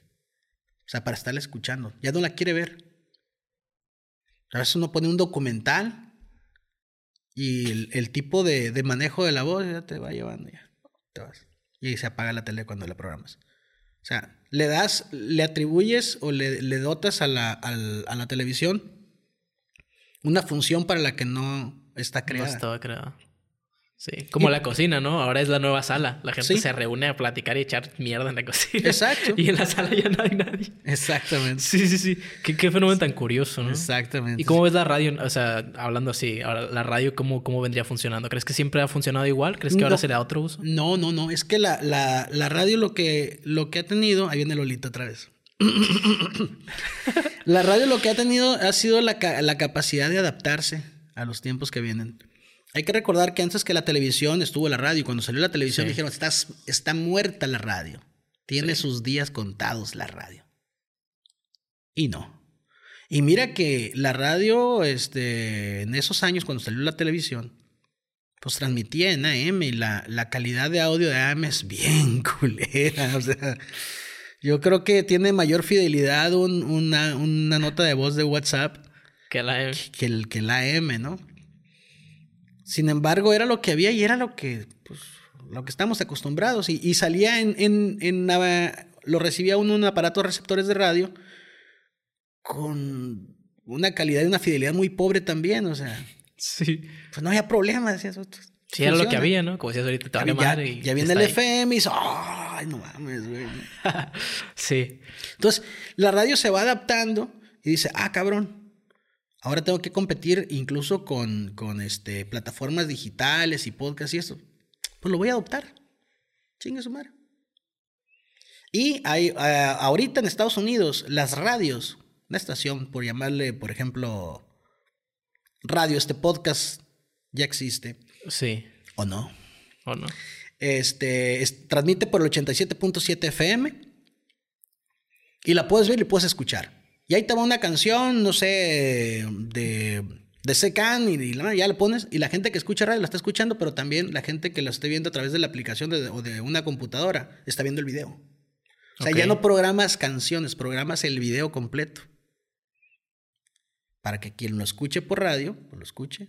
Y quien lo vea, lo quiera ver, pues lo vea. Y además, en el estudio están los locutores. Y ahí se ve el desmadre que están armando en tiempo real. Todo el rollo. Exactamente. Ok. Así empezó, de hecho, este Radio Fórmula. Radio Fórmula es una empresa de, de, radiodifusión a la que le empezaron a poner cámaras. Y cuando salía, no, ¿qué dijo el presidente fulano? Tal, poniendo una foto del presidente de fondo. Y si estaban un cabrón entrevistándolo por teléfono, pues ponían acá y, este, y ponían una cintilla y la. Y nos fuimos yendo hacia allá. Y ahí ahora en el sistema de, de TV de paga, tú encuentras a Telefórmula. Sí. Entonces, a la radio ahora la ves también. Como los podcasts, ¿no? Al principio los podcasts eran puro podcast, ¿no? Y ahora son Ahora son- casi, casi películas, son- ¿no? sí, son. Sí, y que se consume más a través de- del, del medio visual porque es más atractivo ver a una persona hablar. Que yo creo que viene también de la parte de que tú te sientes dentro de la conversación cuando estás viendo a las personas, ¿sabes? Yo soy una persona que, que aprende mucho, bueno, los humanos en sí, yo creo que aprendemos mucho eh, con la mimetización y se nos pegan mucho las cosas cuando estamos viendo a alguien hacer algo. Es el, el con- el contacto humano que es in- irreemplazable, ¿no? Es, es insustituible. Sí. ¿Cómo fue tu, tu, tu manera de, de ver ese, esa falta de contacto humano en la pandemia en ese sentido? Tú como artista o como persona, no sé. Fíjate que ya en, en- en esta época yo ya era una persona más sedentaria que antes. Del trabajo a mi casa, porque en mi casa también trabajo y también creo, creo cosas, este, tengo mi estudio, si no estoy produciendo beats, estoy mezclando, estoy grabando, estoy escribiendo, o estoy haciendo este, otras cosas, ¿no? Entonces, cuando dices, no, que todos se van a encerrar, yo sí me sentí así como, ¿qué, qué va a pasar, cabrón? ¿Qué va a pasar? Y caí en cuenta que yo ya vivía así. ¿no? Salvo que los fines de semana, pues me, me doy unas escapadas a pistear. Y Sí, a la familia. lo normal, ¿no? Sí. Entonces no te causó conflicto. No, este no, rollo? no, no me, no me afectó. Pero no porque no me afectó a mí, no le, no le este, doy la importancia que merece, porque a Sí. mucha gente sí la, sí la afectó. Y yo Sí. tengo que respetar eso y no, no puedo este, sentirme el don chingón porque jajaja a mí me la peló, ¿no? O sea, Sí, sí. no. Y de hecho, ya, la verdad, o sea, para mí el 2020 fue el mejor año de mi vida. Y pues yo sé que no le puedo decir eso a alguien, ¿sabes? Que no, el 2020 fue el mejor año de mi vida. ¿Cómo ves, güey? Porque yo sé lo que pasó en ese año. Entonces, sí, sí también ustedes entiéndanme desde que yo, mi- em, desde mi privilegio, pues así lo viví, ¿no? Es, fue, una- fue un momento en el que yo aprendí muchas cosas sobre mí, me, me pude entender, pude ver al elefante blanco en la habitación, crecí como persona, desarrollé unos proyectos, creé nuevas ideas que quería desarrollar también eh, virtualmente ¿no? en este programa. Entonces, pues sí, no puedo, no puedo decirte que me la pasé mal porque me estaría mintiendo a mí, te estaría mintiendo a ti. Y no me gusta la neta, o sea, yo trato de ser siempre lo más transparentemente posible para que sí conectar con la gente y pues ni modo, ¿no? Y el ser humano es, es, es una de sus cualidades, ¿no? El, el- Aquí está una adversidad. ¿Qué haces con ella? ¿Te tiras al piso, te revuelcas, te rindes? ¿O le entras a putazos, no? O no. Sí o no, o sea, Sí. ¿te rindes o no? sí. Entonces, este, hay, hay personas que dijeron, ¿sabes qué, cabrón? No puedo dedicarme a lo que me estoy dedicando ahorita. Porque, no porque no me anime, sino porque me lo tienen restringido, las autoridades que me tienen restringido. Pero voy a darle la vuelta a esto. Tengo otras cualidades, tengo otros talentos, voy a dedicar a otra cosa, ¿no? Y yo, este, y esto es una pinche broma, es, este, es a manera de burla, ¿no? Dije, yo, puta madre, no voy a salir a tocar este año. Wait a minute. Sales a tocar como unas cuatro o cinco veces al año, güey, no seas mamón. sí, pero ¿qué voy a hacer este, para sustituir ese, ese ingreso con el que ya contaba? Y me puse a hacer colabos y me fue poca madre que también. Me fue sí, poca que, madre. Decías que en, en las, en las plataformas de streaming te iba mejor que sacando discos físicos, ¿no? Exacto. O sea, No tiene sentido sacar discos físicos. o sea. ya no recomendarías para nada sacar discos físicos. No lo sugiero, sí, no lo recomendaría porque, híjole, que me perdonen las personas que viven de, de- de la impresión, de la maquila, de todo esto, y los románticos que, que gu- gustan de coleccionar Discos este, físicos. cosas físicas. Pero no tiene sentido meterle un lanón para ir a, a- a satisfacer un mercado muy pequeño, pues. O sea, es desproporcionado. Y los que maquilan no te quieren maquilar de, de bien poquito, salvo honrosas excepciones. Y no tiene caso, este. estresarte por una buena portada, un buen arte, esto, lo otro, y dirigir tu tiempo y tu atención hacia, hacia un elefante blanco, pues. Sí. Que aparte es la, a veces también puede ser un capricho tuyo. O sea, ¿estás de acuerdo? o sea, ponerle mucho empeño a algo que realmente solamente va a tener un balón para ti. Es como las canciones que dicen, oye, pues saca la rola cuando tengas el 80% de la rola hecha, porque ese 20% faltante, tú nomás te vas a dar cuenta de que está ahí. Exacto. Y la gente va a tomar lo otro, ¿no? Aparte, e, ese, esa analogía que tú haces, ese, ese comentario que tú haces, sucede mucho al interior de mi industria eh, donde trabajo en la radio, ¿no? ¿Con qué, qué, En el sentido de que oye, pero ¿qué van a decir?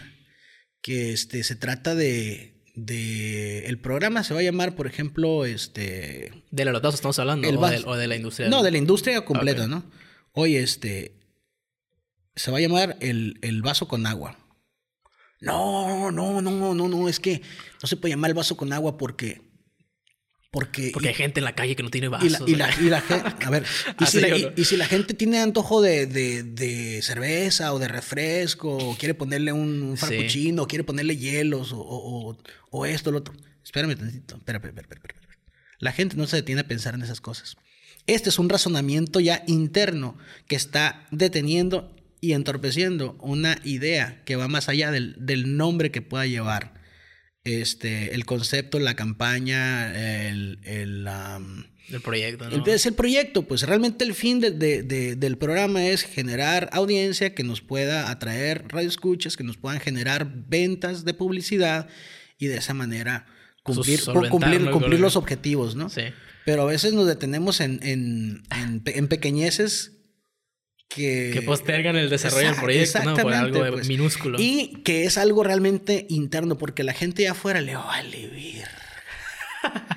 le vale tanto. Oye, acabo de ver en, en una bodega horrera unas pinches filotas de gente. y luego se hicieron montones y bueno, no están respetando nada. ¿Qué hay ahí?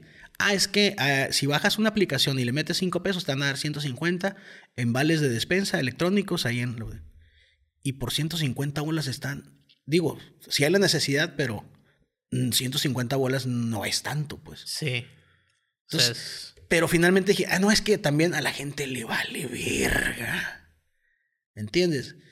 Entonces, si a la gente. Dinero fácil, ¿no? Si, a, la gente, si a la gente le vale, por el voto. Sí, exactamente. Si, la, si la gente le vale verga su salud por, por 150 pesos, ¿tú crees que le va a importar cómo se llame una idea? El nombre que tenga una idea o que digas una palabra o una frase y que, que, te dé inseguridad, ¿cómo la gente la vaya a tomar? A la gente le vale verga. Hashtag sea el programa, ¿no? Sí. Hashtag, así como siéntale un vergazo, ¿no? Hay que, a, la, gente, le vale verga. o sea, tú ves la, la, la el, este rollo de la cancelación pública como una como un problema que ya se apropia uno de. Es una adicción. de algo que funcione, de que, que, esté rigiendo la sociedad ahorita. Es, es, una, es una adicción. ¿Cómo lo ves tú? O sea, tú también con la experiencia que tienes de vivir con este tipo de cosas. ¿Cómo, cómo lo ves? La, gente, la gente necesita eh, satisfactores. Entre esos satisfactores está la atención. Véanme, véanme cómo me importa esto que no realmente no me importa. Pero vean cómo hago que me importa y cómo lo externo. Estás viendo cómo me importa. Sí, reconóceme. Sí, pero ya acabamos de decir que a la gente le vale verga. ¿Sabes? Entonces es una adicción a, a, generar. al quererte sentir reconocido por algo. Sí, y a, sentirte que eres mejor persona. Sobre este fenómeno está este, amplificado en Twitter, ¿no? Entre las redes sociales, en Twitter. Sí, los justicieros de la moral. Exactamente, sí, sí, los, los, rambos que te, que te ametrallan con láseres de sabiduría y de conocimiento. Los, los, pensadores del siglo XXI. Los, los ingenieros expertos en nuevos ángulos. Sí. De los temas. No. Los nuevos profetas, los nuevos Nostradamus. O sea, tú, sí, lo ves como una mamada la cancelación, realmente. Sí es una mamada. Sí es una mamada porque la cancelación es censura. ¿Y quién está a favor de la censura? Pues eso es lo que el rap estaba tratando de erradicar, ¿no? En un inicio. Exacto. O sea, la censura. Digo, la, la violencia tiene una forma muy clara y muy específica de ser ejercida. Y la violencia no se censura, se combate. Digo, la, la violencia, la, la, la, violencia no, no, se, no se censura, se combate. Eh, ¿Cómo se combate? Pues haciendo uso del- de los instrumentos legales de los que estamos dotados. Ahora, es que no hay justicia, entonces hay que chingarse a los que deben de procurar la justicia. Sí. No es de que, ay, pues hay que agarrarla con, con el mensajero, agarrarla con, con... Sí. Con O sea- alguien que hizo una minusculidad. ¿no? Sí, un, ca- un cabrón este, se pasó de lanza. Fue este, irrespetuoso con una persona del, del sexo opuesto. O un vato con una mujer. Ok, hay que hacerlo que, que los instrumentos legales lo hagan pagar esa consecuencia. Pero se parece a lo que a mí se me figura que este vato hace. Ah, va sobre él también. Espérame. Sí. ¿No? No hay nada que te avale que esa persona también lo hace, ¿no? Exacto, entonces, y, y el, y el, la reacción, el, el resultado que crees que tienes, te da esa energía para ir a buscar más. Sí, te llena de adrenalina, ¿no? Se vuelve un vicio. Sí, con mi superpoder de opinante, Sí. ahora voy a tumbar a este cabrón que me cayó bien gordo y que por ahí supe que una vez le mentó la madre a una señora. Sí, pero la señora la atropelló y se quiso ir, ¿no? O sea, Ajá, sí, o algo pasó, ¿no? Andaba de mal así. Sí, exactamente. Le dio mala feria o algo así. Exacto. Mentó a la madre porque era su única manera de canalizar lo que estaba sintiendo y fue un error del momento. Y todas las personas se equivocan. Pero ahí estás, metiéndolo en la misma bolsa que al güey que en realidad se hizo algo. La cancelación. O sea, o sea, no. Qué bueno que, que Harvey Weinstein está en la cárcel. Qué bueno. Ojalá que este vato, el de los pederastas, ¿cómo se llama? Eh, Johnny Epstein. Epstein. Sí, que ya se suicidó de tres suicidó. balazos en el Exactamente. que, ese- que ese Que la neta, vean ese caso, está hubiera, bien cabrón. Hubiera, hu- hubiera pagado, este, hubiera abonado, ¿no? Con cárcel también. Sí, o no, que, que, la, que la morra, no me acuerdo cómo se llama la morra, La que señora- terminó, sí, que terminó el juicio no estando en directo y que se resolvió ahí en- a, a oscuras, que nadie salió nombrado. Eh, Hubiera, sí. o sea, también por eso yo creo que tiene sentido la cancelación como, como, como situación de, de nosotros qué podemos hacer si el sistema judicial no está respondiendo Pero por son, lo que debe suceder. pero son este, esos, eh, eh, para esos casos está la cancelación, ¿no? sí. para esos casos y... Y, y, eso ya eso yo como algo acá. Pero no puedes andar cancelando al, al de las tortas o al... ¿No? O andar cancelando a quien tú quieras nomás porque... Porque te cayó mal, porque simplemente te parece que es justo cancelar. O sea, Sí, también, o sea, puede suceder que alguien cancela a alguien por capricho. exacto. Es como estar enojado, pues. Yo puedo estar enojado contigo por algo que sucedió ahorita, pero mañana no voy a estar enojado. Me, me molestó lo que, lo que hiciste, lo que dijiste o cómo, cómo este, te comportaste. Pero eso no quiere decir que te voy a odiar. Yo puedo estar enojado contigo sin odiarte. Y puedo decirle a mis amigos, y ellos sí. Sí. te van a odiar porque ya les conté yo cómo me sentía ese día, en ese preciso momento. Así que al día siguiente ya no me, ya no me siento representado por esos sentimientos, pero Exacto. ellos te tienen la tirria, ¿no? Porque yo les conté cómo me sentía en ese momento. Exacto. La cancelación social, ¿no? Imagínate si yo, yo, este, hubiera cancelado a Chumel Torre por, por, que, Sí, por lo decir que la dijo del radio, draft. no, no me gustó, me, me molestó, me incomodó. Dije, no, le voy a dejar de prestar atención. Que es lo, lo Este, óptimo, ¿no? Sí, exactamente. Y, Quitarle la atención a esta gente. Exacto, igual. La música que no te gusta, pues no es para ti, no la odies. Sí. De hecho, yo ando, o sea, la mañana andaba bien culiado porque dijo un comentario acerca del reggaetón. Yo dije, oye, pues vemos a estas artistas referentes. Bueno, primero que nada, vemos a los referentes de artistas masculinos como, como unos hombres que eran unos espectáculos. No vemos a Freddie Mercury y a Michael Jackson, que eran los principales eh, centros de- del proyecto antes. Antes, si él no estaba participando, haciendo un espectáculo, él solo no tenía este sustento del espectáculo. Y ahora, pues esto se da en el fenómeno. Digo, en las mujeres también se ha dado, pero ahora vemos esta predominancia por espectáculo. eh, directamente al artista. En el, en el lado de las mujeres vemos a Lady Gaga, Doja Cat, este, a Dua Lipa, Ariana Grande. Se les exige más en ese sentido de que ellas sean las que primero ponen el espectáculo y luego todo lo demás, que a los hombres reggaetoneros que solamente van ahí enfrente a balbucear enfrente de un micrófono con autotune, que así lo dije, y la neta suena un poquito despectivo, pero yo como, como fan de la técnica vocal, del, de- del ver a alguien que se esmera por mejorar este, un aspecto presente, en, en- en- pues sí, ¿no? en las presentaciones, sí lo, lo veo un poquito ¿sabes? Como que no podría meterlos en la misma categoría a Bad Bunny o a J Balvin o a, alguien de estos. Que la, la crítica no va, a Bad Bunny, pero pues lo puse el ejemplo porque pues, es el que más se le conoce.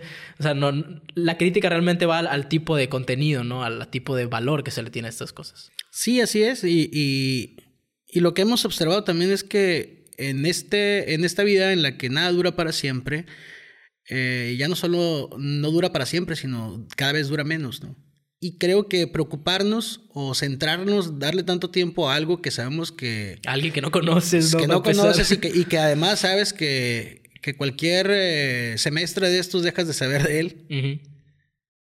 Pues este... no tiene mucho sentido. No, Tiene, no tiene tanto No aporta tanto a tu vida. Hay un meme que dice, este, vatos defendiendo millonarios sin internet. Los millonarios, nada. o sea, no, no, aporta nada, pues el vato ni te topa, pues tú estás defendiéndolo ahí contra alguien. Hay gente que es fanática de, de, de, los adinerados, ¿eh? Sí, sí. Le tiene, le tiene un gran respeto a la gente. A Kanye West, pues, o sea. Exacto. Gente que lo sigue a, la gente, a la gente que hace dinero le tienen, le tienen un, un respeto nomás porque logró hacer, hacer dinero y te cuenta apasionadamente este sí pues hay mucho fanático de Steve Jobs sus, sus, relaciones no es que se casó con la fulanita que era pariente del sutano y cuando esto el otro y tenía un negocio así entonces el vato hizo acá y se conectó y el vato está muy bien ahí en Estados Unidos no tiene sentido no tiene sentido no, a la gente le vale a la gente le vale verga sí, güey ¿qué importa un vato millonario en Estados Unidos? ¿A qué importa yo, güey? Exacto. y con lo que conecto, pues, a, que venga, ¿no? El, el, vato, el vato con todos sus millones es igual de feliz a un vato con la décima parte del capital que pueda tener ese vato. Sí, o puede que inicie feliz. Así es exacto, pues, puede que no. Puede que no, de, repente no sabemos. Yo nunca he estado en, en, el, en, el, escenario de tener un chingo de dinero como para decir, eh, es cierto, tengo un chingo de dinero y no soy feliz. pero, pero, pues igual, ¿no? O sea, se, se logra percibir, al menos se, se, se, perciben vacías o muy superficiales a las personas que, que, que en, en teoría lo tienen todo, ¿no? Sí, es un fenómeno bastante curioso o la idolatras o, le dices, ah, tiene mucho, pero es una persona vacía, hueca. O sea, no, no sé, la neta, no sé qué opinas acerca del reggaetón. Sé que hiciste un comentario acerca de que te gusta o, digieres más el K-pop o los K-pop idols que el reggaetón. No sé si sigue siendo vigente. Bueno, lo, lo, lo que hice, hice ese comentario más, más que nada porque en mi caso yo tengo a dos hijas. Y una de ellas escucha reggaetón y la otra escucha K-pop. Ok. Entonces, por, ahí, por, ahí, va la cosa. Pero ah, el, reggaetón, el y yo estuve invitadísimo a hacer reggaetón y le dije, no, le dije, era un compa con el que una vez hicimos un proyecto loco de una película que nunca salió, por cierto. Entonces estos compas son de allá de, de Estados Unidos, son de, de Arizona. No sé si son de Texas, pero viven en Arizona o de Arizona y se fueron a Texas. Pero yo le dije ya para quitarme encima, I wanna hit one time. Ah, no, le dije, I don't wanna hit one time, I wanna hit forever. Sí. Por eso voy a hacer reggaetón. Que se traduce en no quiero pegar una vez, quiero pegar siempre. Quiero pegar siempre. Entonces, ¿para qué voy a hacer una rola de reggaetón? Le decía yo. Si lo que voy a conseguir es que el público que ya tengo se va a sacar de donde y se va a ir, me va a dar la espalda. Ajá. Y no sé si voy a tener público nuevo. Y con una rola no vas a mantener ese público nuevo. Exacto. Y ahora, ¿qué tipo de, de, rolas de reggaetón voy a hacer si es un género que no siento y que no me apasiona? Que no te identificas con él tampoco. No me arrepiento de ni madres de no haber hecho. Que tiene muchas similitudes, ¿no? Esta onda del rap de que, oh, yo tengo un chingo de dinero, chingo de carros. Y el reggaetón, pues es lo mismo, tengo un chingo de carros. Bueno, en, cierta.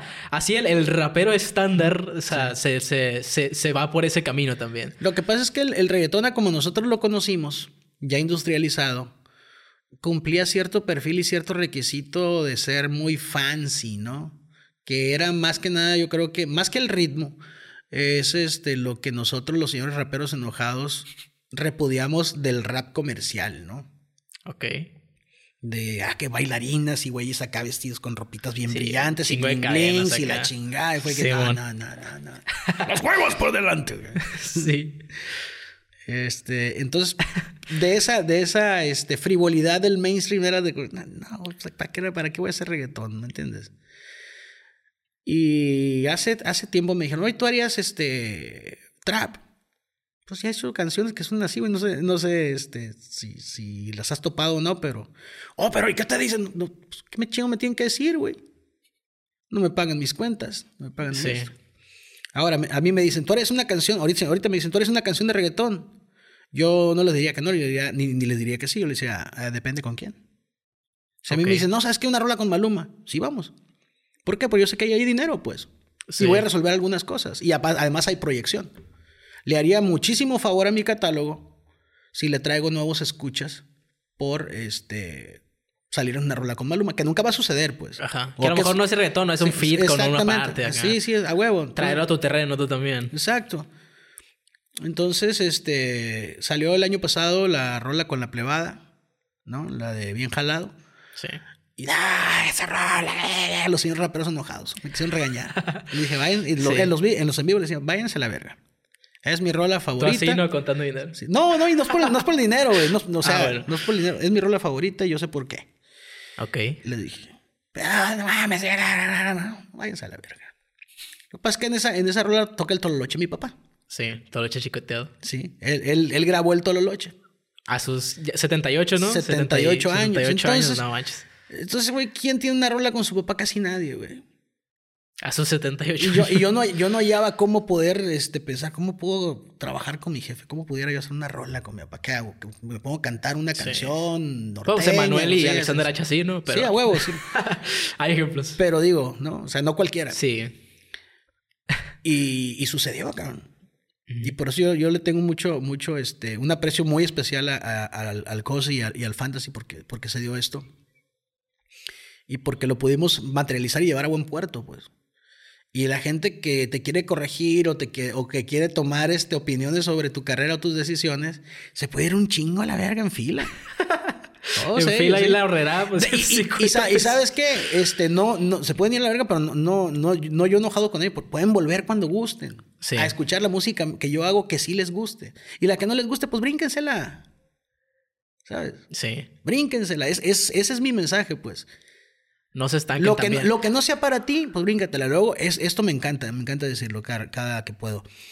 La gente regaña a los artistas, los, los señores raperos enojados, sin saber que los artistas tienen un chingo de trabajo en el estudio esperando a programarse para salir. Entonces, en una de esas sale una, una de las rolas ya grabadas hace un año o meses y no les gustó porque, porque les suena raro, comercial o que se está prostituyendo, lo que sea. Y le pegan un cagadón y el siguiente que, e, éxito que sale, la siguiente rola que, viene, que ya está programada, que ya está grabada, es una rola que sí les gusta y dicen, ah, lo cagué y mira lo que sacó. No, güey, ya estaba hecho. Ya estaba hecho, güey. No lo que estamos haciendo los artistas es estar programando las salidas de nuestros materiales, güey.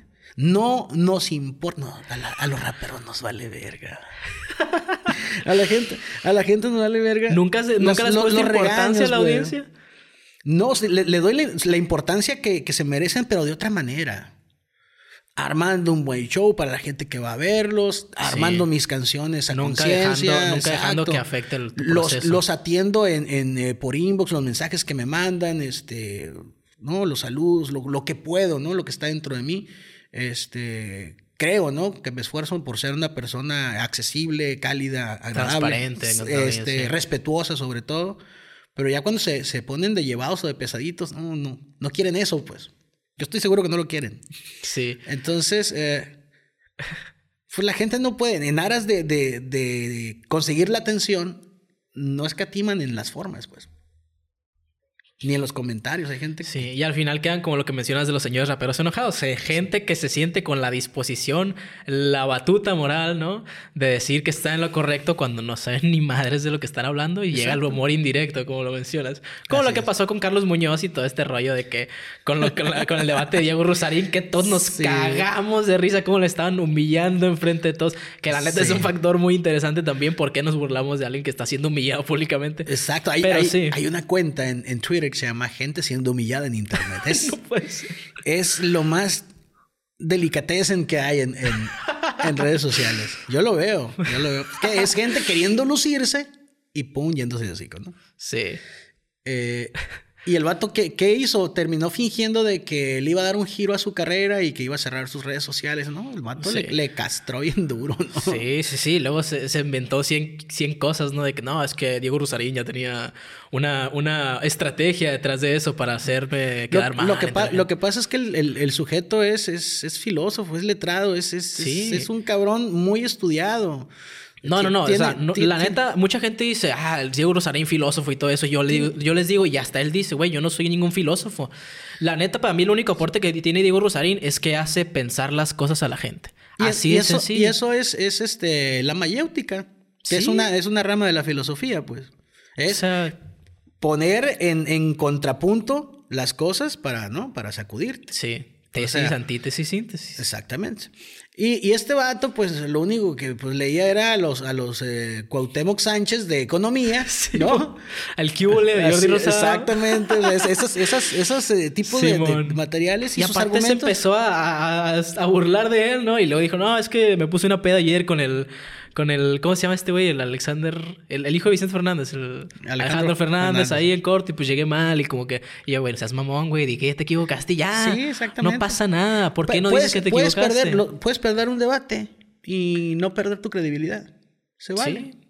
Pero pues tampoco vas a hacer eso, sí, ¿no? Exacto. O sea, Pasa en, la- en las, en las batallas, por ejemplo, las batallas escritas, sí. donde, donde no hay jurado ni jueces, pues cada quien se va con la impresión de que, de que clavó al otro, ¿no? Pero yo creo que hace mal aquel que anda diciendo, yo gané, yo gané, yo gané, yo gané. El, el que más Sí. presume que ganó fue el que no ganó. Sí. Fue el que le dolieron los chingazos. de Criero tienen una rola en el que, güey, pues yo la gente que más siento que está sola es la que siempre está hablando enfrente de un público, no la gente que está callada. Exacto. Y, y también es el dilema este del introvertido contra el extrovertido, ¿no? De que, güey, ¿por qué me tengo que salir yo en mi zona de confort? Tú, tú salte, cállate los cinco paro, güey. O ¿Quieres, sea, quieres este... ¿Por qué me andas moviendo Sí. mi, mi, mi- mi tranquilidad? no? ¿Quieres ubicar a introvertidos? Todos deben de estar en las salas de chat. Porque... Es- eso lo aprendí yo de morro cuando estaban los chats de, de Star Media, el Mirk, ahorita que lo mencioné, era, era de los primeros chats así, de la era de piedra, ¿no? Ahí volaban las mentadas de madre. Bueno, esos mentadores de madre son los, los, los introvertidos, que no saben cómo soltarse poco a poco en un ambiente donde nadie los está vigilando ni observando, ¿no? El Tiaguis Friki, ¿no? Eh, Exacto, volada, ahí lo sí. identificas en la... Sí. Eh, ¿Cuánto es? El primero que contesta ahí. Exacto. Entonces, esos son bien introvertidos. Tú los topas en persona. Calladitos.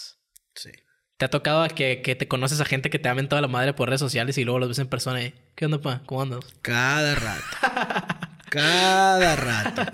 Y mira que yo no, lo- no los, este, no los veo como con, como con, imagínate si yo, yo quisiera, este, tomar acciones contra cada cabrón que me dice alguna pendejada en redes sociales. Ajá. No, no, pues no, y a gusto. No, Claro, no, o sea, no, yo ¿Qué no quiero, yo no quiero cargar con eso.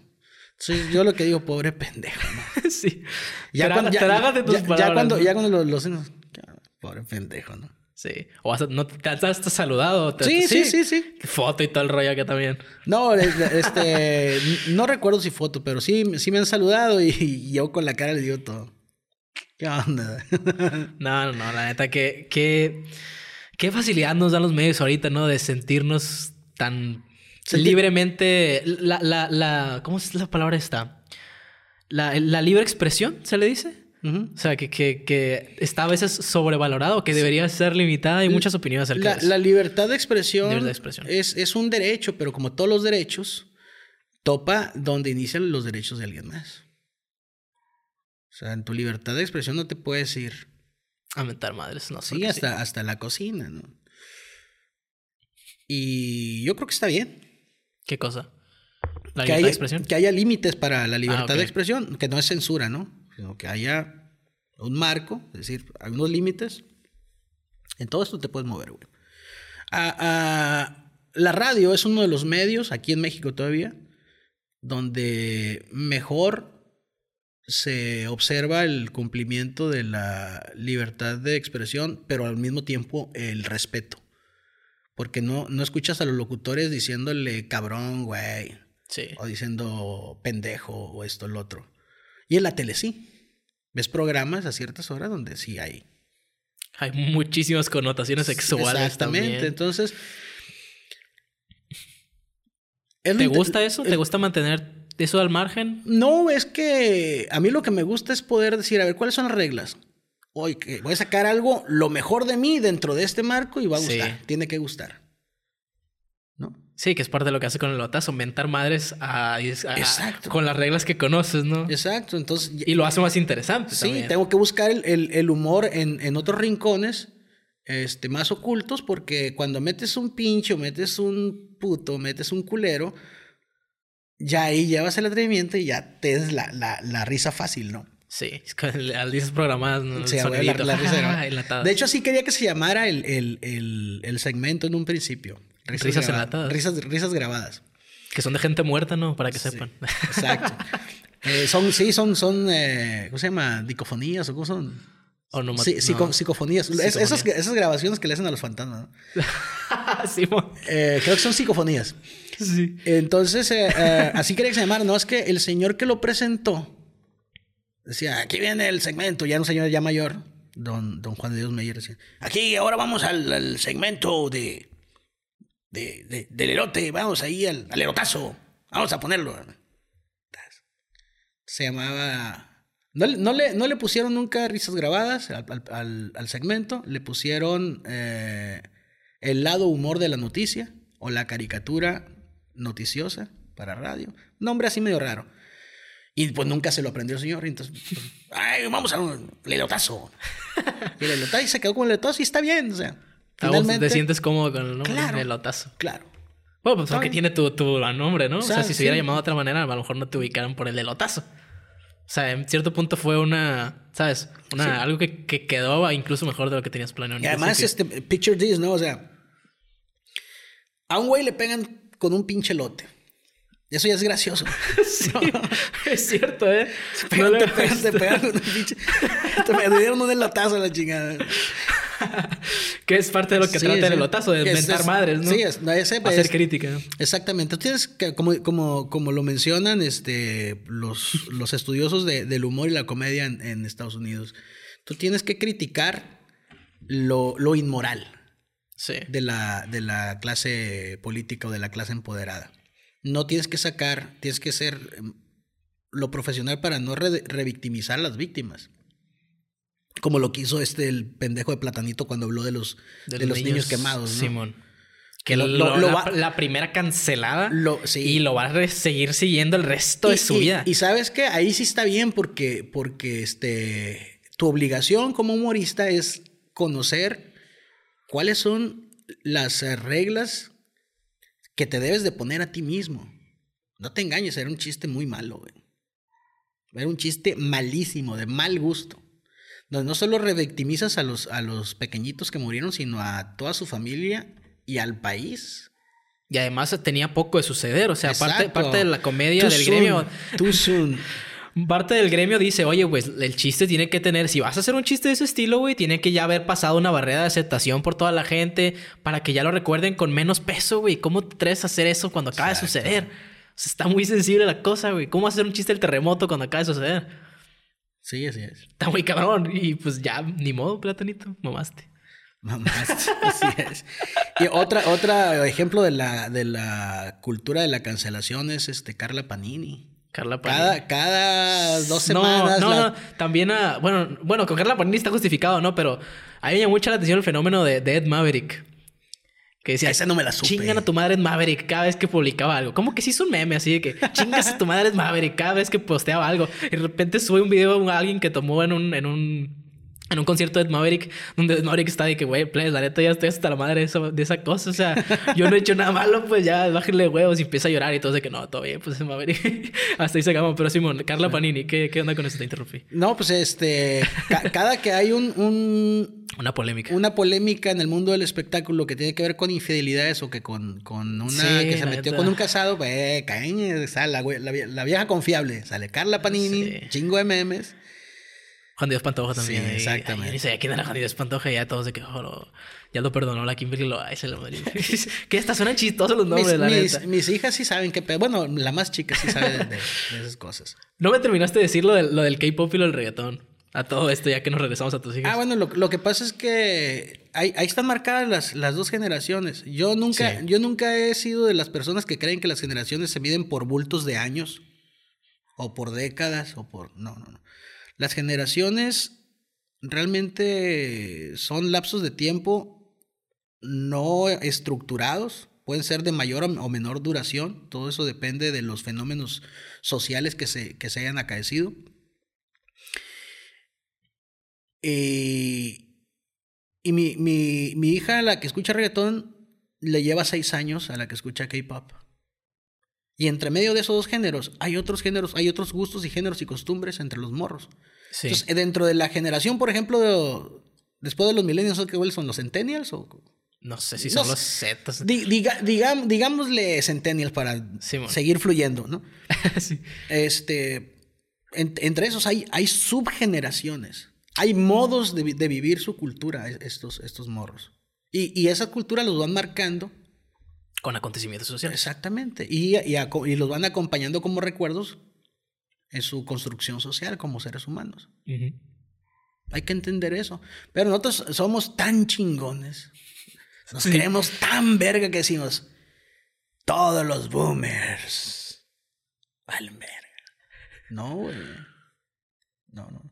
Ni Entonces- todos los boomers fueron tan, fueron tan chingones. Los que Ajá. inventaron todas los- las, las- las plataformas para, para este, que las disfrutáramos los de la generación X, este, no eran tan chingones. Ni todos los boomers, ni todos los este, generación X, ni todos los millennials son una chingonería con la. ¿Por qué? Porque hay, hay gente que, que, que se quiere superar y hay gente que no se quiere superar y hay gente que no tiene los- los- las herramientas Los ni los medios, los recursos para, para salir adelante y para aprender cosas. Sí. O sea, la vida es, es esa, no es una clasificación social por generaciones.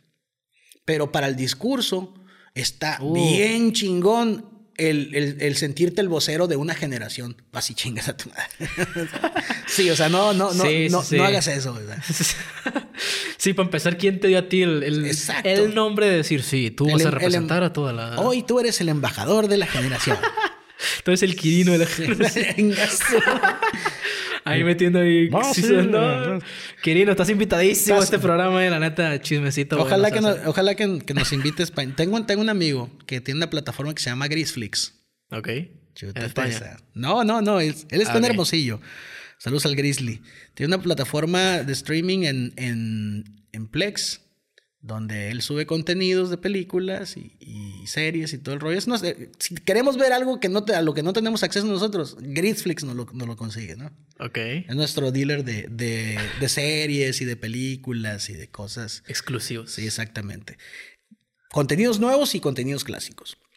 Entonces, este, este carnal eh, habla, tiene el mismo, la misma voz que Quirino Ordazco. A la madre. Y una vez en un elotazo le dije, güey, grábame esta frase así, así, así, que sonara chistoso y la saqué, cabrón. Como dijera Quirino, dije, dice mi personaje. Como dijera el Quirino. No, pues yo veo que está cabrón el asunto. y pegó macizo. O sea, la Sí, gente se. sí, sí, o sea, al Te interior- perdía los que están ahí Sí. contigo. ¿Qué pasó con eso? no? Sí te echan A- una, una alguien, a llamadita. alguien- no, a alguien, no, a alguien le preguntaron, a alguien de, de, de noticieros, creo que le preguntaron, "Ay, ¿qué, qué onda con eso? ah, no, no, es un cotorreo de vatos. de- así, así. Pero fue, en, en mi idea era como para mostrar, hey, tranquilo porque puedo hacer un chingo de cosas con esto, ¿no? Al me- ese, fue, ese fue el mensaje que yo quise, que, que yo quise mandar, ¿no? Entonces no sé si haya llegado de esa manera, pero Pero ahí está el guiño, ¿no? Sí, ¿Qué opinas de eso? O sea, he visto que haces críticas a la gente que hace voces así como más impostadas en la radio. Sí, o sea, que ¿tú te, te gusta ese trip? ¿En algún momento lo has explorado y por algo decidiste, no, esto está como que no? O sea, ¿cómo, No, cómo lo, cómo lo ves, güey? Lo que pasa es que los seres humanos tenemos un aparato fonador Sí. Que parte desde, desde la... Bueno, lo que fuera realmente es la garganta, pero la- lo que produce las, las ondas de aire pues son las cuerdas vocales, ¿no? Sí, pero el aparato fonador ya, ya, este... Yo recibí un curso de eso, ¿no? Sí. De manejo de la voz. Es...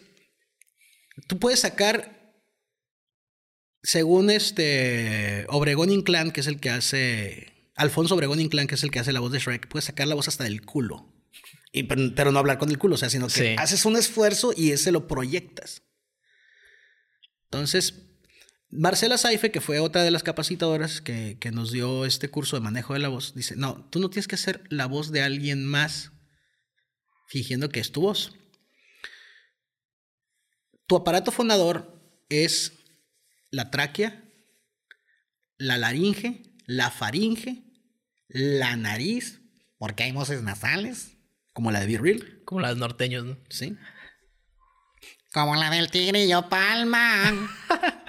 y Sí, la bueno. de los salteños. Sí, también la, del como hiciste la imitación de Chalino Sánchez en la en línea 16, también te, te quedó toda madre esa madre. Entonces, Pero sí. tienes que saber qué te da cada parte de tu aparato fonador para manejar tu voz, para conseguir lo que tú quieres. Entonces, un, un locutor o un trabajador del micrófono que desconoce de eso, pues aprende el oficio empíricamente admirando a alguien y tratando de imitarlo. Mimetizando, como lo que hablamos Exacto, ahorita. mimetizándose. Sí.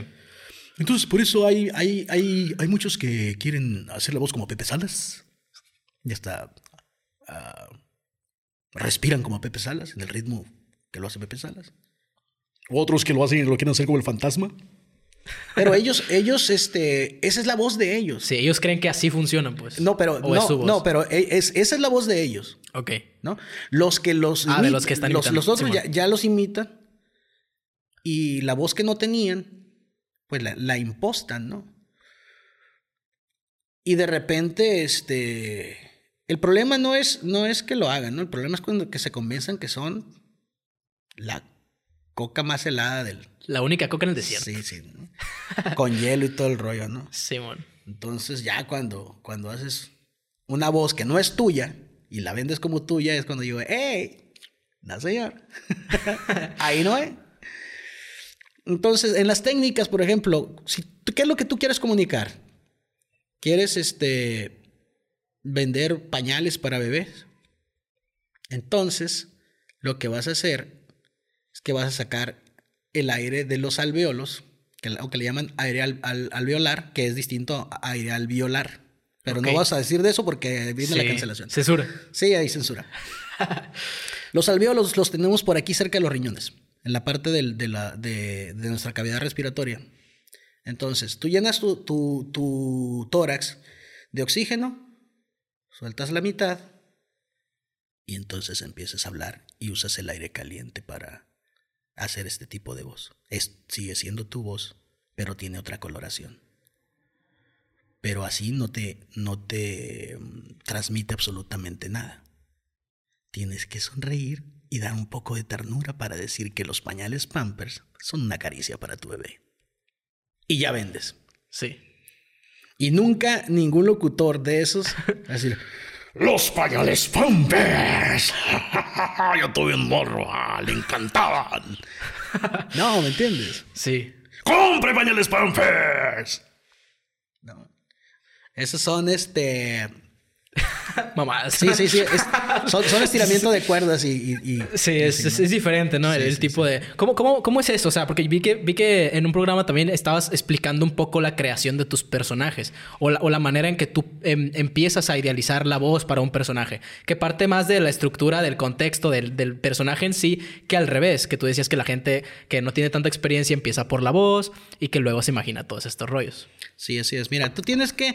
La creatividad es, es, es algo que, que ya nace con la persona, ¿no? Y lo va uno, este, a como se va autoconociendo, Lo va puliendo. lo va años. puliendo y lo va aceptando porque hay, quien- hay quienes les da vergüenza y, y lo abandonan, ¿no?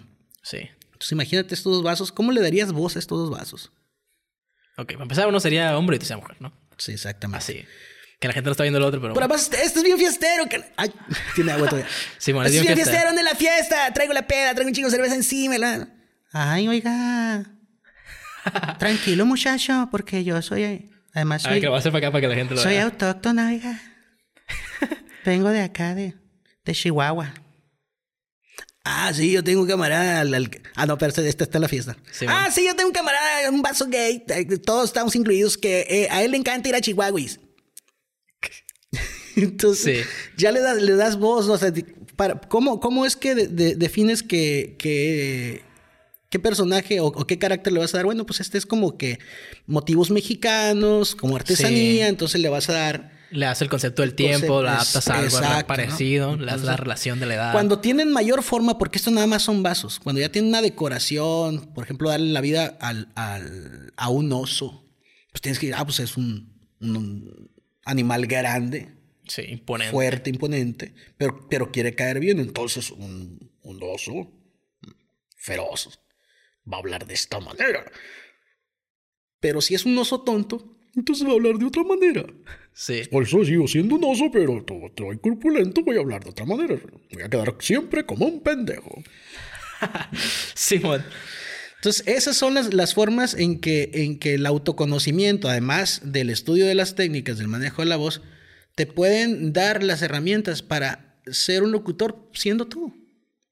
No imitando la voz de alguien más. No, no imitando, no, y, y además sin desgraciarte la garganta, porque Sí, porque mantener eso una línea de tiempo también debe costar. Sí, exacto. te- te- el, el- el- el ser humano, cuando quiere ser efusivo, inconscientemente grita.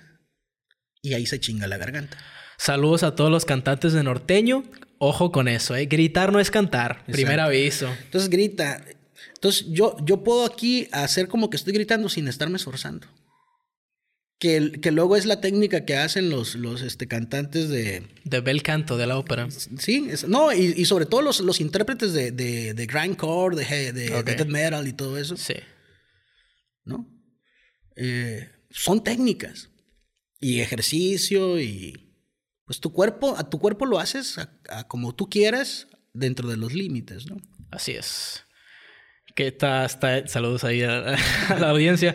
No sé qué tanto tiempo tengas, la neta, podría estar todavía sacando temas aquí de conversación, pero te quiero preguntar por si acaso. La señora ahí que te está marcando Pues marque. la gente, ¿no? bueno, si quieres hacemos una pausa y atiendo a las personas, porque yo, yo jamás me pude haber este, esperado que, que tanta gente me, me estuviera... te cotizar en este Sí, preciso momento. Pues como quieras, por mí no hay problema. Pues pausamos. bueno, pues. Vale. Pero pues. Aparecía un semáforo en verde. un- Eventualmente Sí, tenía que aparecer. aparecía un tránsito y te detenía, ¿no? Sí. Pero bueno. Aparecía monedas en su, en, en su, en su sí. Sí, la neta me gustaría tener No, más, más respect para la gente que, que le busca, que vive. Sí, que pues, también es un rollo esa calle, madre. ¿no? O sea, hay- Claro. hay, hay, un, hay un, un comentario que hizo Franco Escamilla también una vez acerca del, del güey de la basura. Como que hay un rey de la basura. Que ese vato lo que hace es distribuir, pues, la gente que se va a quedar de la basura que encuentra. O sea, como que, ok, tenemos un chingo de basura, ¿qué vamos a hacer? Ok, aquí hay cosas que se pueden rescatar. Tengo este equipo de gente que me ayuda a separar estas cosas. Y este y este y este se quedan con esto y los demás no. Y entonces, como que se pelean ahí. Hay una mafia por quedarse con, con ciertas cosas de la basura Sí. que hasta se, se- se- se pelean, cabrón. O sea, Ay, se, el- se matan y todo el rollo, igual en los semáforos. El, el cartón es casi tan preciado como, como el cobre ¿Por o el, qué? o el aluminio. ¿Por qué? Porque lo llevas a las recicladoras y con, y con la, la recicladora de corrugados hacen láminas, lámina negra. ¿no? O pueden volver a hacer este, bolsas de papel, o sea, se reutiliza lo, el, el corrugado ya, este, ya que ya cumplió con su, con su Ciclo de vida. ciclo de vida y se vuelve a convertir en cajas o en, o en otras cosas, ¿no? Lo mismo pasa con las latas, ¿no? Sí. Que hay gente que se vive buscando latas en las mañanas para poder Exacto. Cambiarlas. yo por allá por los rumbos de, de donde vivo pasa una señora en un triciclo, ya muy mayor la señora, únicamente juntando cartón. Únicamente juntando cartón. Y por los mercados, por la central de abastos, hay gente con triciclos y agarrando el cartón y saben a dónde llevarlo y saben lo que van a ganar. O incluso la gente que juntaba al, este, bultos de periódicos ya viejos y revistas, ahí mismo la cartonera, Los y por, por kilos, sí, exactamente. Y, y, y, pues hay una lanita ahí, ¿no? Sí, pero hasta daba miedo que se peleen por eso. De hecho, el comentario que hacía este es que hasta rentaban bebés para poder ir a pedir dinero en las calles. Sí. O sea, la madre. ¿Cómo, cómo, cómo está eso? Es un, es un, ¿sabes? Un monopolio también. Incluso la gente que no tiene dónde vivir o dónde ganar dinero. Sí, sí, no, sí. no, no. Está, está pe- bien La, peligroso. la compasión vende, ¿eh? Sí. La compasión vende bien, bien duro. O la lástima también se podría Sí, decir. exactamente. En Ciudad de México yo he visto este cómo separan también las botellas, la- incluso las, las no retornables, ¿eh? Hay, en- entiendo que en las ciudades grandes hay industrias de reciclaje de, de todo tipo de materiales, ¿no? Está cabrón el, curio- el, el- el caso ese. Porque, hablando de eso de Ciudad de México, ¿por qué decidiste quedarte aquí en Los Mochis? Porque tengo unas hijas muy hermosas. no podía yo quedarle, que- dejarlas sin papá. Aunque no me hubiera separado de ellas en el, en el ámbito social y de la responsabilidad. Pero no es lo mismo este papá al pendiente de su familia, de sus hijas, del apoyo en el, en el, en el mensaje, en el ejemplo, a ahí te estoy mandando dinero y no, no te olvides de que soy tu papá. ¿no? Sí, O sea, por supuesto que no. O sea, de hecho, una de las cosas que platicaba con el Danny Flow, saludos al Danny DNI, es que él cuando se hizo padre, que una, un, un amigo suyo que trabaja en atendiendo gente, creo que está haciendo el internado su amigo, que, que le dijo, oye, el mejor regalo que le puedes hacer a tu hija cuando, cuando tenga un logro es estar presente. Así es. Porque así cuando ella crezca y cumpla algo, va a estar, va a estar esperando tu apoyo, pues, en, en, en diferencia si le das algo material. ¿En qué sentido tú, tú en la- como padre has cambiado, tanto profesional como personalmente? Pues nunca fui más productivo en la vida hasta que, hasta que no fui padre. ¿Pero por qué? Porque ya viste, no, la madre sí tengo que estar al no, es, no, es, no es porque lo piensas, sino simplemente porque dejas de pensar y empiezas a hacer y de repente, cuando dices, eh, nació mi hijo y traía, una traía su torta bajo el brazo, es una metáfora. No es porque los hijos te dan la bendición de que te cayó trabajo, no, porque ya lo empiezas a buscar, te enfocas mucho mejor en la vida y dejas la pendejada en segundo, tercero, cuarto plano. Y entonces ya desarrollas todo tu potencial profesional, eh, humano incluso. Y cuando la- las, las personas ven en ti a una persona segura de sí misma, no saben qué es lo que les atrae de ti, ya sea en lo personal o en lo profesional, que, que te confían, te contratan, les demuestras que puedes, y ahí está. El, el desarrollo profesional y económico. Que luego lo llevas a tu casa y eso lo conviertes en satisfactores para tu familia y así es como Sí. funciona, ¿no? Y haces tu calidad de vida. Exactamente. Entonces, nunca fui tan productivo hasta que no fui padre, pues. Y yo respeto un chingo, ah, porque yo tengo, tengo este cercanos y, y amistades, incluso familiares, que dicen, no, yo no voy a tener hijos. Ok, se respeta. Pero este no saben. Pero si sientes que es parte importante de la experiencia humana, a lo mejor. Yo digo que sí. Yo digo que sí. Mira, este. Yo respeto a quien decide no, no tenerlo por las causas que ellos quieran. Sí, ¿No? que mayormente es de que ah, me voy a quedar sin vida, ¿no? O sea, si ahorita con un perro, güey, siento que me limito, ahora con un hijo. Pues es que nace tu hijo y no te mueres tú, güey. ¿sabes? El, es el, el temor a lo desconocido, pues, más que nada. Es el temor a lo desconocido. Y, y pues ya, ¿no? O sea, yo respeto también esa, esa, esa decisión, porque también igual, no creo que todo el mundo tenga la vocación de ser padres, porque imagínate cuánto, cuántos seres humanos no hay abandonados, ¿no? Ajá. ¿Y cuántos padres no han hecho el piso y corre? Pues, ah, es, tiene mucho sentido ah, muchos de los argumentos y, y, pues está bien, ¿no? Pero lo que nunca van a saber si no se atreven es qué es lo que les puede deparar en lo profesional y en el crecimiento que ellos andan buscando por fuera. Por- El tener una responsabilidad así de grande como ser padre. porque además cuando tienes una responsabilidad como papá, pues no te vas a Mazatlán a que te valga verga cuatro días y regresas a ver si todavía tienes trabajo. Ajá. ¿Por qué? Porque no solamente eres tú, ya estás pensando en alguien más. Sí. Pero no por eso este, dejas de ir a Mazatlán. Vas y te diviertes de otra manera. Y te diviertes bien, cabrón. No ocupas bloquear siempre para Sí, divertirte. sí, o sea, no, o sea, ti- tienes que avanzar en esta vida, tienes que convertirte en algo más que en lo que ya eres. No puede ser la misma versión tuya a los 20, que a los 30, que a los 40, que a los 50. Quienes se convierten en la misma, quieren mantenerse en la misma versión suya de los 20, 30, se, convierten en chabelos. O sea, Sí. sí, sí, tiene sentido. y eso, eso tampoco, Pues sí. tampoco se nota porque cuando tienes la, la vida, la tienes tu vida tan encima, no logras tener una amplitud de visión de campo más amplio. Que esa sí lo obtienes cuando estás enfocado de otra manera. Sí, de hecho, eh, Kalimba también hizo una observación muy importante acerca de eso. Dice, güey, pues yo cuando. Bueno, no dice güey, ¿no? Pero dijo: Cuando nació mi hija, yo me di cuenta de que yo iba a ser el único referente hombre que iba a tener ella. Entonces, ¿qué clase de hombre soy para darle el ejemplo a mi hija de la gente con la cual relacionarse? Y pues sí, o sea, yo me quedé, wow, o sea, pues tiene mucho sentido, ¿no? O sea, hasta, Claro. hasta cierto punto cambias tu manera de verte a ti mismo. Solo porque existe un- otra persona que salió de- de- del cuerpo de tu esposa, ¿no? O sea, que es parte de ti. Y me- se me hizo muy, muy, muy interesante todo lo que... No, la neta Kalimba... O sea, se ve muy superficialmente romántico y todo lo que quieras, pero es una persona con mucho coco, mucha experiencia. Y luego, este, otra cosa de las que te da la, la paternidad es que te pule y te quita muchas, muchas rebabas de egoísmo que tienes. Bueno, el ser humano nunca deja de ser egoísta, ¿no? Pero, Sí. pero los sobrantes de egoísmo te los va desapareciendo, ¿no? De, de alguna manera. ¿Por qué? Porque al momento de que empiezas a ver por alguien más,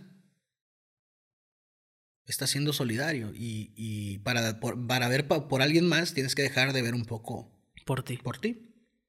Y es bueno y es sano también, pues es, es humano. Y este, el, al que le falte ese, ese, ese feeling, por ejemplo, jamás va a entender muchas cosas que para la mayoría de la gente sí tienen sentido. Y puede que corra el riesgo de que diga, ah, es que soy, soy diferente y soy especial. No conoces mi óptica. Tienes que estar en mis zapatos. No, que ya estuve. Es que yo no nací con hijos.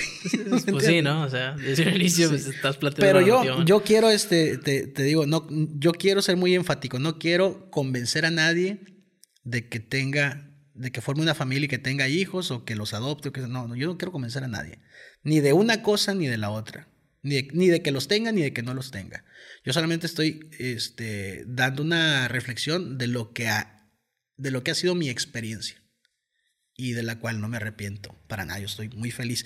Y este, el último acento en el tema de, de, de que descubres este, que te has deshecho de una parte egoísta de ti, una parte importante, es que aprendes que a cierta edad dices, mi hijo o mi hija no es mío. Y no me refiero al ADN, es suyo ya es suyo, ya empieza a pensar por sí mismo, por sí misma. Ya tiene sus gustos. Ya casi no se comunica conmigo. Es que es ya es una persona suya. No es mía. ¿Sabes? Sí, porque o sea, muchos padres también se les Sí. estigmatiza de esa, Los- ahí esa sí, manera de sí. que como que escuchas reggaetón. Sí, no, no, te vas a ir a esta casa. escuela y te vas a dedicar a esto y vas a Sí, tener- sí, sí. Empiezas a limitar Exacto. cuando es un capricho. Exacto. Es un capricho tuyo, la neta. Exacto. Que hay muchas personas que pueden argumentar que también tener hijos es un capricho. En algunos, en algunos, es que también depende, pues no, no podemos realmente encasillar, ¿no? No podemos encasillar este ese tipo de decisiones o el, o el- el tipo de, de personas, ¿no? Es decir, ah, perfilo a la persona que no quiere tener hijos como alguien así, así, así. Sí. Y a quien está este, obsesionado con tenerlos, con alguien de esta manera, ¿no? Pero si nos vamos a un punto de vista imbatible, tener hijos es lo más natural que puede existir en todo lo que se refiere al ser humano. No hay otra cosa Pues sí. O sea, es una. que dé más sentido. ¿sabes? La reproducción es base fundamental. de imagi- imagínate que nos hubiera salido este po- que se vean las comillas, ¿no? Sí, Que Adán y Eva nos hubieran salido progres, ¿no? sí. Salió verga todo. Desde que dijiste Adán y Eva ya. Sí, moral, ya, o sea, Sí, mon. sí, sí. Tu- tuviéramos Decons- deconstruidos, A lo mejor fuéramos manzanas, güey. ¿No? Puede ser. Puede ser. Sí, tal vez. Se vayan al ma- el manzanero en vez del elotero. El man, elotazo. El manzanazo. El manzanazo. El manzanazo de Darwin acá. ¿no? Sí. No, pues quién sabe, la neta. Este, ya para ir cerrando, una de las cosas que me pareció interesante acerca de- del fenómeno del rap o de la imagen que se desconoce acerca del rap es esta postura de, de un personaje creado para aparentar que es una verga. ¿Para qué lo, para qué lo? Que es el, el típico personaje del macho. Y se me hace curioso y a la vez paradójico que uno, fu- fundamentalmente como artista, tú siempre tienes que estar conectado con tu lado sensible. Entonces digo yo, o sea, qué, qué curioso que estos güeyes aparentan nunca tener un lado sensible porque quieren ser los machos y la madre, cuando cuando escriben una rola tocan las fibras más sensibles que tienen dentro de ellos. Y a veces no sé, o sea, digo, no sé como creador, pero no sé si ellos se den cuenta de la, de la incongruencia en la que estén viviendo. ¿Cómo, cómo es ese rollo? Sí, a, a veces las letras son catárticas. ¿eh? No, me es- que decir que siempre. Cuando ¿eh? es, cuando es, no, es que no, no siempre, porque, porque cuando sacas este ego trip, de decir, es que soy el rapero más rapero de todos y que mi, chécate mi técnica, sobre todo el rap español que habla mucho de, de el, auto, el, el- el autoelogio a la, a, a la técnica y a su forma de escribir, versos que no tiene nada que ver con sus emociones o con su, su, su forma de su ser interior y su conciencia y todo esto. Pero estás, estás de acuerdo que es un reflejo de algo que quieres aparentar. Exactamente, es- es- probablemente es una necesidad tuya Es catártica de como, aparentar. es como algo. decir, mira, aquí te presento a mi creatividad que está bien chingona, que está impecable, ¿no? Sí, bueno. Ah, entonces, este, creo que lo que hemos aprendido empíricamente de, de- del rap, todo lo, todo lo que lo hacemos, es que, pues vemos a los artistas que fueron nuestros referentes. Yo, por ejemplo, vi a, a, a Ice-T, a NWA y a, y a todos esos güeyes. Pues unos gangsters, ¿no? Los güeyes duros. Pues igual uno eh, se, eh, se forma una, una, este, una personalidad artística endurecida, ¿no? Por, por mimetización, como lo decías ahorita. Y ya después vas, este, te vas desdoblando y vas, si eres este, una persona evolutiva, un artista evolutivo, vas desdoblándote a otras cosas porque vas, vas viviendo cosas, vas conociendo más cosas y te vas ab- abriendo a ellas, ¿no? Y las vas involucrando en tu vida y las vas eh, involucrando en tu, en tu, este, En tu arte, en tu arte, exacto. Pero hay, hay este, personas que lo hacen conscientes y otras que lo hacen inconsciente. Pero sí, o sea, parte de- del, del señor eh, rapero enojado State of Mind Sí. tiene que ver con eso, ¿no? De que no, es que el rap tiene que ser rapeado así, con el pum, pum, pum, pum, pa. Ajá. Ok, Sí. a la gente le vale. Conclusión, este programa a la gente le vale ver. A la gente le vale ver. Pues bueno, ¿qué consejo le darías a la gente que está haciendo contenido ahorita? Aparte de ya comentaste el- para dónde podrían irse más, más seguramente, pero en, en cuestión personal o en cuestión evolutiva, ¿qué podrías recomendar? Sí, lo mismo que, que le recomiendo a, a quienes me preguntan este, por consejos musicales, ¿no? De mi género. Es mucha disciplina, ah, mucho trabajo, mucha seriedad y sobre todo mucha, mucha, mucha, mucha, pero mucha sincera, honesta y sensible autocrítica. Porque eso es lo que te hace eh, crecer como persona y como, como profesional en lo que te intentas desarrollar. Sí.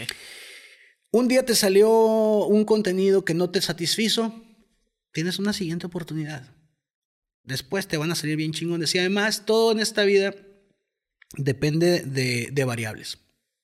Si un día una conversación con una persona no te dio como que esa, esa química y no se transmitió esa química al aire, por llamarlo de alguna manera, no te preocupes. La siguiente persona a lo mejor te, te da más, ¿no? O sea, Sí. Sucede. Tampoco es como que muy normal poner a dos güeyes a hablar así de la nada sin conocerse, ¿no? Exacto, O sea, exacto. principalmente es cosas que pueden pasar. A huevo. Entonces, este. No se desencanten de. de si van empezando, no se, no se desencanten tan rápidamente. Dense un plazo de unos seis meses. Consideren programas pilotos los, los, los primeros Contenidos 10, que hagan. 15, porque a partir de ahí ya vas ajustando y corrigiendo y ya te va gustando. Y además la gente te va identificando y ya vas disfrutando de la atención y, y eso te da, te, te empieza a generar una, una inercia de energía Sí. que Sí, te que alimenta al final para, de cuentas, hacer, ¿no? una de las cosas que quería comentar al principio también es que, por ejemplo, yo tengo 1200 seguidores y ahorita socialmente si quieres conseguir algo con esos mil- 1200 seguidores, la gente que te puede dar el, el- yo qué sé, lo que quieres conseguir, ya sea un patrocinio o algo, dice, ese güey tiene 1200 seguidores, no sirve para nada. Y, y siento que es algo, algo tóxico, ¿sabes? Porque yo sé que hay gente, aparte de esos 1200, que me ubican, que me conocen, que, que llegan. O sea, semanalmente me muestro a un público distinto. Y, y- y lo peor del caso es que yo no lo veo reflejado, pues. Para mí, el logro más grande que, que puede tener este, este programa, al menos lo que yo puedo llegar a tangibilizar, es que alguien valore el espacio. Así, Sí, simple y sencillamente. Porque es lo que veo, es lo que.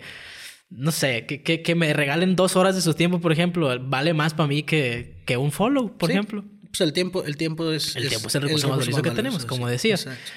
Y, y pues no, la neta, un gustazo haberte tenido aquí. A lo último, una pieza de contenido que quieras recomendar, ya sea música, eh, un cortometraje, una película, una serie. Ok, bueno, pues, vean la, la- una serie, porque pues es para no ponernos acá deep ni nada. Sí. La de eh, Padrino de Harlem. Esa está buenísima. La estoy viendo en Grisflix. Pero debe estar en alguna de las plataformas de streaming. Búsquenla, disfrútenla un chingo. Creo que está en, en- No sé si está en HBO. O El está. HBO Max. Hay unas plataformas en Estados Unidos que no están aquí. Entonces, a lo mejor está en una de esas, ¿no? Está en Cuevana ya. Sí, pero sí, la, la- la neta está, está bien, bien este, chingona, está bien hecha. Salen ahí pasajes de, de los años 60 eh, entre el, el mafioso Bumpy, se me va el apellido, pero era, era este mafiosísimo, del, del- venía de la época de los, de los años 30, de la época de la, pro- de la prohibición. Y el activista de los derechos este, civiles y afroamericanos, eh, Malcolm X, el malogrado Malcolm X. Ok. Entonces, Entonces Pro- proviene, proviene de Real Facts. Obviamente, como todas las series, tienen un chingo de licencias creativas y licencias Sí. poéticas. Pero está bien buena, está bien entretenida, está bien lograda. Eh, a nivel de producción tiene, tiene todo lo que le puedes pedir a, a una, a una obra de época. Ok. Lo mismo que el Camaleones, la neta. Sí. O sea, yo lo escuché ahorita, fue mi soundtrack del día. Y yo sentí que era algo nuevo, ¿sabes? O sea, yo no noto una diferencia temporal. Bueno, no, no noto que sea algo de, de, del 2002. O sea, para mí rompió la barrera del tiempo y esa es la prueba más grande que puede tener una Ah- obra de arte. Ahora en abril 7 va a cumplir eh, 20 años fuera ya. Neta. Te lo presenté, sí. Estuviera padre, ya vi que te tatuaste este, algo conmemorativo. O sea, a los, en sus 15 años me hice mis camaleones aquí. Estuviera, estuviera interesante que te pusieras una estrella acá como campeonato mundial cada cinco años, ¿no? Sí, Acá. Sí, fíjate acá. Otros cinco años una estrella acá. Ya Pero bien bueno. viejito con un chingo de estrellas de todos lados. Simón. Yo voy a recomendar The Office, como lo comenté ahorita. Es una sátira al típico. Claro, claro. Al típico este, dueño de una empresa súper ignorante. Eh, pero bastante interesante y el concepto está incurado porque la gente sabe que los están grabando, pero a la vez no saben, entonces Sí, sí, la fotografía es, Tiene es, algo es- acá. es- es ya todo, todo un estilo, ese, ese tipo de fotografía. es una ¿eh? esencia bastante única, diría. Zooms, movimientos, este, el otro. Sí, de repente alguien volteando acá la cámara, o sea, es, es bast- tienen que, denle unos tres episodios como de prueba y van a entenderle al, al chiste. y es que todas las, todas las series demandan que le des más o menos esa cantidad, porque el, el primer episodio es de setup. Sí, es un piloto, básicamente. Difícilmente una serie te va a atrapar desde el primer episodio, a menos que, que traiga a un actor súper chingón que ya Sí. puedes esperar algo Sí, de él. ¿no? a la roca, ¿no? Acá. Sí. Entonces, todas las, las series que son propuestas nuevas o frescas, dales la oportunidad y te van a terminar atrapando. Pues sí. Bueno, bueno, este fue. ¿Dónde podemos seguir, Pam? Antes de despedir. ¿Dónde podemos seguir? el? En todas las redes sociales, arroba el Hotel Bárbaro. En mis plataformas digitales me buscan como el Hotel Bárbaro. Eh, reproduzcan mi música, recomienden Ahí mi estén música. pendientes al nuevo álbum que está saliendo Exacto. sencillos cada tanto. Cada tanto este ¿Para el verano pero- tienes programado más o menos que salga o ya cambió el asunto ahí? Pues no sé todavía. Pero este año. Tiene que ser este año. Ok. Tiene O sea, que bueno, ser este año. se llama El Roble. Ahí era spoiler, ¿no? Entonces, bueno, este fue el podcast que ya existe. O tal vez no. O tal vez no. Nos vemos la siguiente semana. Espero que os haya gustado este episodiote larguísimo. Chao. Échale ganas.